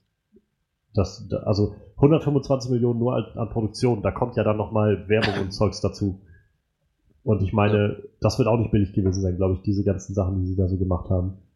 Ähm, also kann man, glaube ich, von, von 200, 200 bis 250 Millionen oder so in dem Werbebereich reden. Und wenn sie bisher halt irgendwie, naja, sagen wir mal, sagen wir mal, sie machen jetzt noch irgendwie ein paar Wochen einigermaßen mit und kommen auf 100 Millionen. Da sind das irgendwas zwischen 100 und 150 Millionen Miese, die sie gemacht haben. Also ich glaube, ein normales Studio würde niemals sagen, da machen wir jetzt noch was. Aber ich habe halt keine Ahnung, wieso diese, diese eigentlichen Spielefilme daran gehen, so wie jetzt halt Blizzard bei Warcraft oder halt auch Ubisoft. Die jetzt also, damit also ich weiß schon mal, was Ubisoft gemacht hat, um den Verlust wieder auszugleichen. Es gibt jetzt ein äh, Humble Bundle Assassin's Creed. Heute rausgekommen. Ich musste so lachen, als ich das gelesen habe. Das ist total gut. Ubisoft verschleudert jetzt Assassin's Creed Spiele. Ich weiß nicht, vielleicht hoffen sie sich dann, dass die Leute schnell den Film noch gucken oder so. Ja. Oder es wird halt so der Knüller in Asien. Das ja, mag sein. Ich weiß, aber auch, weiß natürlich noch gar nicht, wo, ob der jetzt, also vielleicht startet der, der auch schon in Asien, das weiß ich gar nicht. Ja, China ja, war mal ganz gut für sowas, ne? Oder wie war das? Ähm, ich glaube, er ist noch nicht in Asien angelaufen. Also Thailand, aber jetzt noch nicht China. Sehe ich jetzt noch nichts von. Oh, hier, der Warcraft-Film hat nachher 433 Millionen eingespielt. Der hat nochmal gut eingespielt, ja, ja. ja. Das war krass. Ich glaube, da sind sie auch noch mal am, am überlegen, noch, doch nochmal irgendwie eine Fortsetzung zu machen. Also ich meine, es gibt noch nichts Offizielles, glaube ich, aber so insgesamt ist das jetzt nicht so unwahrscheinlich, dass da noch was kommen könnte. Ja. Bei dem bin ich halt echt noch skeptisch, dass da noch was kommt. Was ich an sich schade fände. Also ich glaube halt, da ist immer noch eigentlich bei Assassin's Creed echt viel Potenzial drin, dass man eine tolle Geschichte erzählt. Und ich hab, ich musste halt so an Assassin's Creed 2 immer denken im Vorfeld des Films, weil ich die Geschichte echt toll fand damals, als ich das gespielt habe. Also die Rahmenhandlung halt mit Desmond Miles war schon ziemlich interessant, aber dann ja. was halt innen drinne passiert ist, so diese ganze Geschichte um Ezio, wie der irgendwie aufgewachsen ist und also dieser Charakter von Ezio, was der für eine für eine Reise durchgemacht hat in diesem ganzen Spiel, so charakterlich und ja. ähm, dann am Schluss dann doch nochmal das Ganze mit dieser ganzen Desmond Miles Geschichte zusammenzubinden. Das hat so schön funktioniert und ich habe gedacht, sowas würde ich halt auch kriegen bei dem Film. Halt viel in der Vergangenheit, was halt so an ein, zwei Stellen dann so diese, dieses große Bild erweitert, was halt für so ein Franchise dann irgendwie möglich wäre oder so. Und naja, irgendwie gab es das halt nicht so. Leider nicht. Ja. Übrigens, ähm, das wollte ich vorhin noch sagen zu den Nebelgeschichten. ähm, also ich hatte halt nicht nur mit, also der Nebel, ja, gerade bei der dritten Szene nach der spätestens fiel mir das so einfach auch auf ähm, für diese für diese Vergangenheitssachen. Nicht nur der Nebel, auch so generell dieses CGI würde mir dann ein bisschen zu aufdringlich, so ein bisschen zu offensichtlich CGI-mäßig, weil ich dann das Gefühl hatte von, ich fühle mich gerade wie in so einem Zack Snyder-Film. So alles hat gerade nur so eine ganz dreckige Brauntönung. Also so alles. Irgendwie die Wände, die, äh, die Luft halt, der, der Nebel überall, der Boden und das wirkte halt alles nachher irgendwann nicht mehr, für mich jedenfalls nicht mehr so wirklich nicht mehr, also nicht mehr real. So, ich fühlte mich halt echt wie so ein Videospiel. Ja, das Problem hatte ich halt, ich glaube, dieser Nebel war, also meiner Meinung nach, nur so ein Vertuschen von, ich sag mal, vielleicht äh, wollte man da am Budget ein bisschen sparen, so, ne? Vielleicht wäre das teurer ja. gewesen, wenn du wirklich alles ja, ja. detailliert gesehen hättest halt, ne? So durch den Nebel. Also es wirkte schon irgendwie stimmig. Ich meine, ich fand den, er hat mich zwar echt gestört, weil er halt überall war, aber irgendwo passte das ja schon so. Und wenn du über die spanische Inquisition fliegst und überall ist Bürgerkrieg und da wird mal wer verbrannt oder allgemein brennst, dann entsteht da nur mal Nebel. Aber es wirkt halt doch irgendwie so, als würdest du damit vielleicht vertuschen, dass du dir dann dafür CGI ja. nicht so viel Mühe gegeben hast oder so, ne? Aber ich meine dann auch irgendwie ein Budget von 125 Millionen Dollar. Ich meine, klar, irgendwie so Leute wie Michael Fassbender und Jeremy Irons und wahrscheinlich auch Marion Cotillard werden jetzt nicht die billigsten sein. Aber da muss doch, also da sollte dann noch irgendwie noch genug Budget sein, um irgendwie solche Sachen darzustellen, ne? Ja, gut. Aber andererseits, was, was weiß ich schon, also. Ich arbeite nicht in solchen Sachen. Ja, vor allem, ich, ich kann mich jetzt täuschen, aber ich sag mal so, so riesen Videospielstudio hast du doch gewiss auch Möglichkeiten, oder? So da selber mit einzugreifen in so ein ja.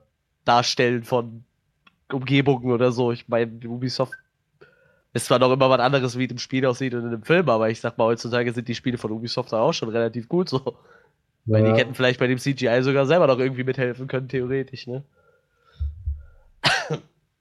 Oh Mann, oh Mann, oh Mann. Jetzt haben naja. wir dich irgendwie völlig, äh, völlig außen vor gelassen, Frederik. Absolut nicht. Das ist schon eine bewusste Entscheidung, weil ich einfach diese Meinung nicht teile. Okay. ich schweige, weil ich dem nichts hinzufügen kann, außer ich sehe es anders. Ja, okay. Ja, das ist, uh, ist, ist total okay.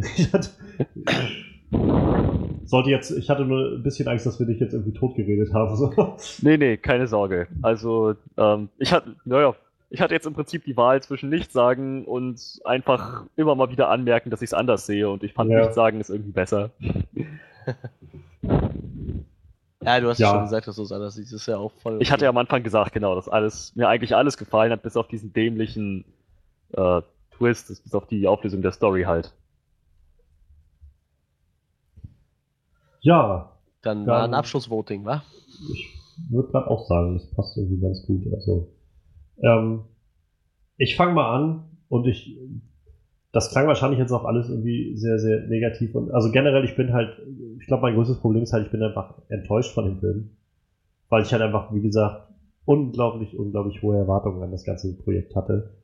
Durch halt das, die äh, involvierten Schauspieler und durch diese, naja, doch schon irgendwie längere Planung des Ganzen und ich habe halt eigentlich gedacht, das würde halt jetzt nochmal irgendwie die Tür für Videospiele oder Videospielverfilmungen auftreten und alles irgendwie ein bisschen anders machen, ein bisschen besser machen. Und naja, dass ich halt, wie gesagt, für mich war das Ganze so ein Film, der hat mir irgendwie nichts, also so nichts Halbes und nichts Ganzes. Und es gab halt weder herausragend tolle Sachen, noch gab es so wirklich Sachen, die mich jetzt beleidigt hätten von, von dem, was ich gesehen habe. Ich habe halt einfach das Gefühl gehabt von, ja, also ich meine, die Action ist irgendwo ganz nett, aber ähnliche Action kann ich auch, habe ich auch schon in anderen Filmen gesehen und dafür, dass es Assassin's Creed war, hätte ich vielleicht mehr auch in der Vergangenheit gerne gesehen. Ähm, andererseits haben sie halt dann trotzdem irgendwie nette Plotpunkte nochmal übernommen, die Sachen mit dem mit dem äh, Leap of Faith oder die ganze Sache mit dem Edenapfel, Abstergo und sowas alles mit reinzubringen. Das waren ja alles Elemente, die man irgendwie auch aus den Spielen kannte und auch irgendwie gerne mal gesehen hat das, das wiegt sich irgendwie alles so für mich auf, dass ich halt auf so einem, so einem total mittelmäßigen Feld bleibe. Und also für mich kommt das, kommt Assassin's Creed halt leider nicht über so, ja, irgendwie so mittelmäßige 5 von 10 weg. So. Ich kann, also ist so ein Film, wo ich sagen würde, ist irgendwie nett, wenn man den mal gesehen hat. Also, wenn der jetzt mal gerade zufällig irgendwo im Free TV läuft oder man den auf Netflix hat oder so. Aber ins Kino würde ich dafür halt nicht nochmal gehen. So. Das ist, glaube ich, so mein Standpunkt. Ins Kino würde ich dafür auch nicht gehen, muss ich ehrlich sagen. Und trotzdem, ich würde ihn mir auf, ich würde ihn auf jeden Fall für einen DVD-Kauf empfehlen. Oder zumindest streamen, legal, illegal, wie man, semi-legal, wie auch immer man das machen möchte. Wir unterstützen natürlich kein illegales Streaming. Disclaimer. Aber Nein, sponsored. Also, aber es ist, wie, wie, ich schon sagte, halt in dem Film gibt es kaum was, was mir nicht gefällt. Alle Bereiche waren für mich irgendwie wirklich gut abgedeckt, außer dass ich gern in einer anderen Position gewesen wäre, als dann letzten Endes mir irgendwie Geschichten zusammenzureiben, damit der, damit der Plot halbwegs Sinn macht. Sie hätten es anders auflösen können. Sie hätten es vielleicht nicht unbedingt so aufziehen müssen, dass es der erste Teil eines Franchise ist, sondern vielleicht erstmal wirklich einen eigenständigen Film draus machen. Und doch ruiniert man das den Film nicht so sehr. Also, er ist schon nicht mehr richtig gut in meinen Augen, aber schon noch so sehenswert halt. Ich bin dann bei 7 von 10. Okay. ähm, ja, also der Film liegt halt äh, sehr deutlich hinter meinen Erwartungen. Der liegt sehr deutlich unter meinen Erwartungen. ähm, also er gibt mir als Gamer nichts, der gibt mir als Fantasy, kann man das Fantasy nennen oder ist das eher Science also Fiction? Fantasy, Sci-Fi würde ich irgendwie ja, sagen. Also, egal, ich mag beide, beide Sorten Filme, gibt er mir eigentlich auch nichts. So als Actionfilm, so die Sequenzen waren echt nett, aber äh, ich meine, das reißt bei mir dann auch nicht mehr raus. Äh, vermutlich der äh, Sargnagel für viele andere Videospielverfilmungen. Da werden sich die Leute jetzt wahrscheinlich erstmal mit zurückhalten. Gerade Ubisoft. Ubisoft. Äh, auf Tomb Raider und auf äh, Uncharted hoffen. Ja, bei mir war ja, was ich viel schlimmer finde, ist, uh, Ubisoft ist ja mit Netflix noch ein bisschen am Verhandeln wegen eventuell einer Watchdog-Serie. Ich glaube, das kann man gerade mal abschmieren, abschminken. Ähm, oder diverse andere Ubisoft-Verfilmungen. Ich meine, Ubisoft hatte ja ein paar Franchises, die sich anbieten würden. Ich glaube, Ubisoft wird sich da jetzt erstmal ein bisschen zurückhalten, was das Ganze noch trauriger macht. Und äh, ich gebe dem Film nur dreieinhalb von zehn einmal durch die Bank weg alles vertreten. naja, außer richtig gute Scores. 8 von 10, 9 von 10 hatten wir jetzt. Ja, ja, aber wir haben irgendwie eher so Tendenz gut, Tendenz schlecht und so irgendwie Mittelmaß und einmal alles dabei. Ja, ja, doch, das haben wir. Kommen wir eher auf ein gesamtes Mittelmaß im Schnitt. ja. Also so generell, wie gesagt, ich bin jetzt auch nicht der größte Fan. Also ich kann, könnte jetzt nicht unbedingt empfehlen, da reinzugehen. Aber wenn ich halt so sehe, also Kritikerwertung bei äh, Rotten Tomatoes 16% mit einem Average Rating von 3,9. Das ist so in deinem Bereich, Manuel. Aber das finde ich dann schon ziemlich hart, muss ich sagen. Also, ich gehe davon aus, wenn ich die Spiele nicht gesehen hätte, dann würde mich vielleicht auch deutlich weniger stören. Aber dadurch, dass ich die Spiele kenne, stört mich da doch noch einiges mehr wahrscheinlich. Ja. Allerdings weiß ich auch wieder andere Sachen, die vielleicht der andere nicht weiß. Zum Beispiel das mit dem abgehackten Finger so. Wäre mir wahrscheinlich nicht klar gewesen, wenn ich es nicht gewusst, wenn ich die Spiele nicht gespielt hätte. So. Ja. Achso, was ich, äh, eine Sache, die muss ich noch einwerfen, da haben wir gar nicht drüber gesprochen. Was ich richtig cool fand, war die Idee mit, äh, mit, mit, mit, mit, äh, scheiße, wer hatte den Edenapfel? Christoph Columbus. Ja. Weil das ist ja, da ist ja die Assassin's Creed Spielreihe für bekannt, dass sie immer historische Persönlichkeiten einbauen. Und das fand ich eigentlich ganz nett, dass sie gesagt haben, okay, Christoph Columbus hat den Apfel mitgenommen. Das, das war nur sowas wieder, wo ich mich gefragt habe, dann, oh, es ist ein Grab von Christoph Columbus. Und dann hat man gesehen, wie sie da waren, in dieser Kathedrale. Und ich hatte halt so in dem Film, also in dieser Szene, das Gefühl von, den Templern gehört diese Kathedrale doch sowieso. Das ist nie jemandem aufgefallen. Ja, scheinbar nicht. Naja. egal, ja, egal. Also ich meine, wir haben drei verschiedene Wertungen gehabt. Und ich glaube, egal welche man sich davon raussucht, wir können uns, glaube ich, einig sein, es war nicht der Videospielfilm, der die Tür aufgetreten hat für alle anderen. Nein. Leider, leider, leider. Aber wir bleiben, naja, wir versuchen positiv zu bleiben. ähm, ich weiß nicht, wie es euch geht. Ich kann nur sagen, ich fühle mich jetzt noch nicht so in meinem Vertrauen äh, missbraucht und, und äh, ver verraten, dass ich jetzt so so DC-mäßig ja, gerade ne. irgendwie mich nicht mal mehr traue zu hoffen. Nee, Ubisoft ist noch kein wird. DC, das stimmt.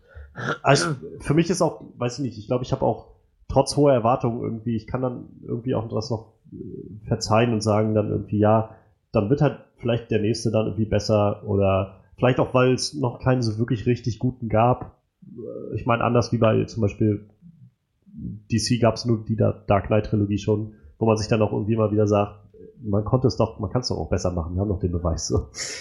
Vielleicht ja. ist auch das irgendwas, was mich gerade noch so ein bisschen äh, motiviert zu sagen, naja, vielleicht dann der nächste. Andererseits, vielleicht liegen mir diese Charaktere dann auch nicht, oder diese Geschichten auch nicht so sehr am Herzen, dass ich halt, äh, naja, mich so am Boden zerstört fühle, wenn es nicht funktioniert. Aber insgesamt möchte ich natürlich lieber einen guten Film als einen schlechten Film sehen. ja, Mensch, da ist ja doch wieder so einiges zusammengekommen. Ähm, ich glaube, wir können uns an dieser Stelle dann verabschieden und das Ganze zu einem Schluss kommen lassen. Ähm, Assassin's Creed ist immer noch in den Kinos. Vielleicht will noch irgendwer reingehen. Ich glaube, keiner von uns würde es so wirklich weiterempfehlen. Hm, wir hoffen trotzdem, dass ihr nächste Woche wieder dabei seid, wenn wir wieder mit einer neuen Folge da sind. Ähm, wir werden über Passenger reden. Den neuen Film mit Chris Pratt und Jennifer Lawrence, wo beide im All umherfliegen und ich mit jedem Trailer, der kam, war ich immer verwirrter, um was es jetzt eigentlich geht in dem Film. Ich bin gespannt, ähm, was wir nächste Woche für ein Resümee ziehen können. Übrigens und, kriegst du noch eine Hausaufgabe. Oha. Ich hätte gerne, dass du in die nächste Folge mit The Passenger von Iggy Pop eröffnest. Okay. Ich weiß nicht, ob ich das machen kann, weil ähm, wegen urheberrechtliche Sounds und so. Ich glaube, Soundcloud ist da nicht so nicht so cool bei. Also. Ja, dann, dann coverst du, dann singst du halt einen Text drüber, ist mir doch egal. Den ganzen Song. so wie ein Intro von vier Minuten. Was ist das? Ist das ein Intro? Das läuft ja immer noch. Naja. Ja, äh, The Passenger, nächste Woche mal, mal schauen, was wir dabei äh, so zusammentragen können. Ich freue mich, äh, dass wir das heute noch gemacht haben und uns mal ein bisschen austauschen konnten. Ähm, danke an Manuel, trotz Erkältung zugeschaltet. Natürlich. Oh, wir, ich gebe äh, mein Bestes. wir drücken dir die Daumen, dass du nächste Woche wieder fit bist. Oh ja. ja. Ich, ich habe jetzt alles hier: Erkältungsbad, Hustensaft, Lusttabletten, alles. Ich pumpe mich voll mit allem, was egal ist. ja, danke auch an Frederik. Ähm, du hast uns heute hier so einen, äh, so einen sehr positiven Anker gegeben für diesen Film. Auch, ich finde das, ich finde ganz ehrlich, das ist irgendwie eine gute Sache. Also ich finde, das ist natürlich macht es Spaß, wenn wir uns, weiß ich, wie bei Independence Day 2 irgendwie alle einig sind, dass das irgendwie jetzt ziemlicher Bullshit war und man da einfach drüber herziehen kann. Aber es ist auch irgendwie ganz gut, wenn man, wenn man so ein bisschen mal so unterschiedliche Seiten, finde ich, vertreten hat, um, naja, vielleicht auch nicht zu sehr da rein zu verfallen, einfach nur zu, zu bashen oder so, sondern dass man sich so ein schönes Gegengewicht auch bietet, um dann doch vielleicht nochmal wieder rauszukitzeln, was dann doch mal gut lief oder so. Für, also für, mich, für mich zum Beispiel war das jetzt nochmal so ein bisschen auch zu reflektieren. Ja, einige Sachen liefen vielleicht doch vielleicht ein bisschen besser und als ich das noch so in Erinnerung hatte oder als ich dann insgesamt so vielleicht auch aufgrund meiner unterschrittenen Erwartungen oder so ähm, war. Insofern sehr gut. Vielen Dank, war mir ein Vergnügen. Und ja, ich bin Johannes Klan und wir freuen uns, dass noch äh, jemand zugehört hat und sind nächste Woche wieder da beim Onscreen Podcast. Ihr könnt den Podcast abonnieren bei Soundcloud oder bei ähm, iTunes. Ihr könnt auch den RSS-Feed auf der Soundcloud-Seite direkt finden und bei euch in den jeweiligen Player einfügen und dann immer auf dem Laufenden sein. Und ihr findet den Podcast auf der spaceluchadores.de Website und letztendlich natürlich auch auf Facebook bei Onscreen Review. So, das hätte ich fast noch vergessen. Das ist auch abgehakt.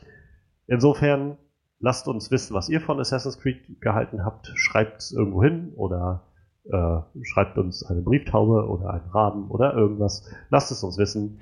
Wir freuen uns aufs nächste Mal. Bis dann.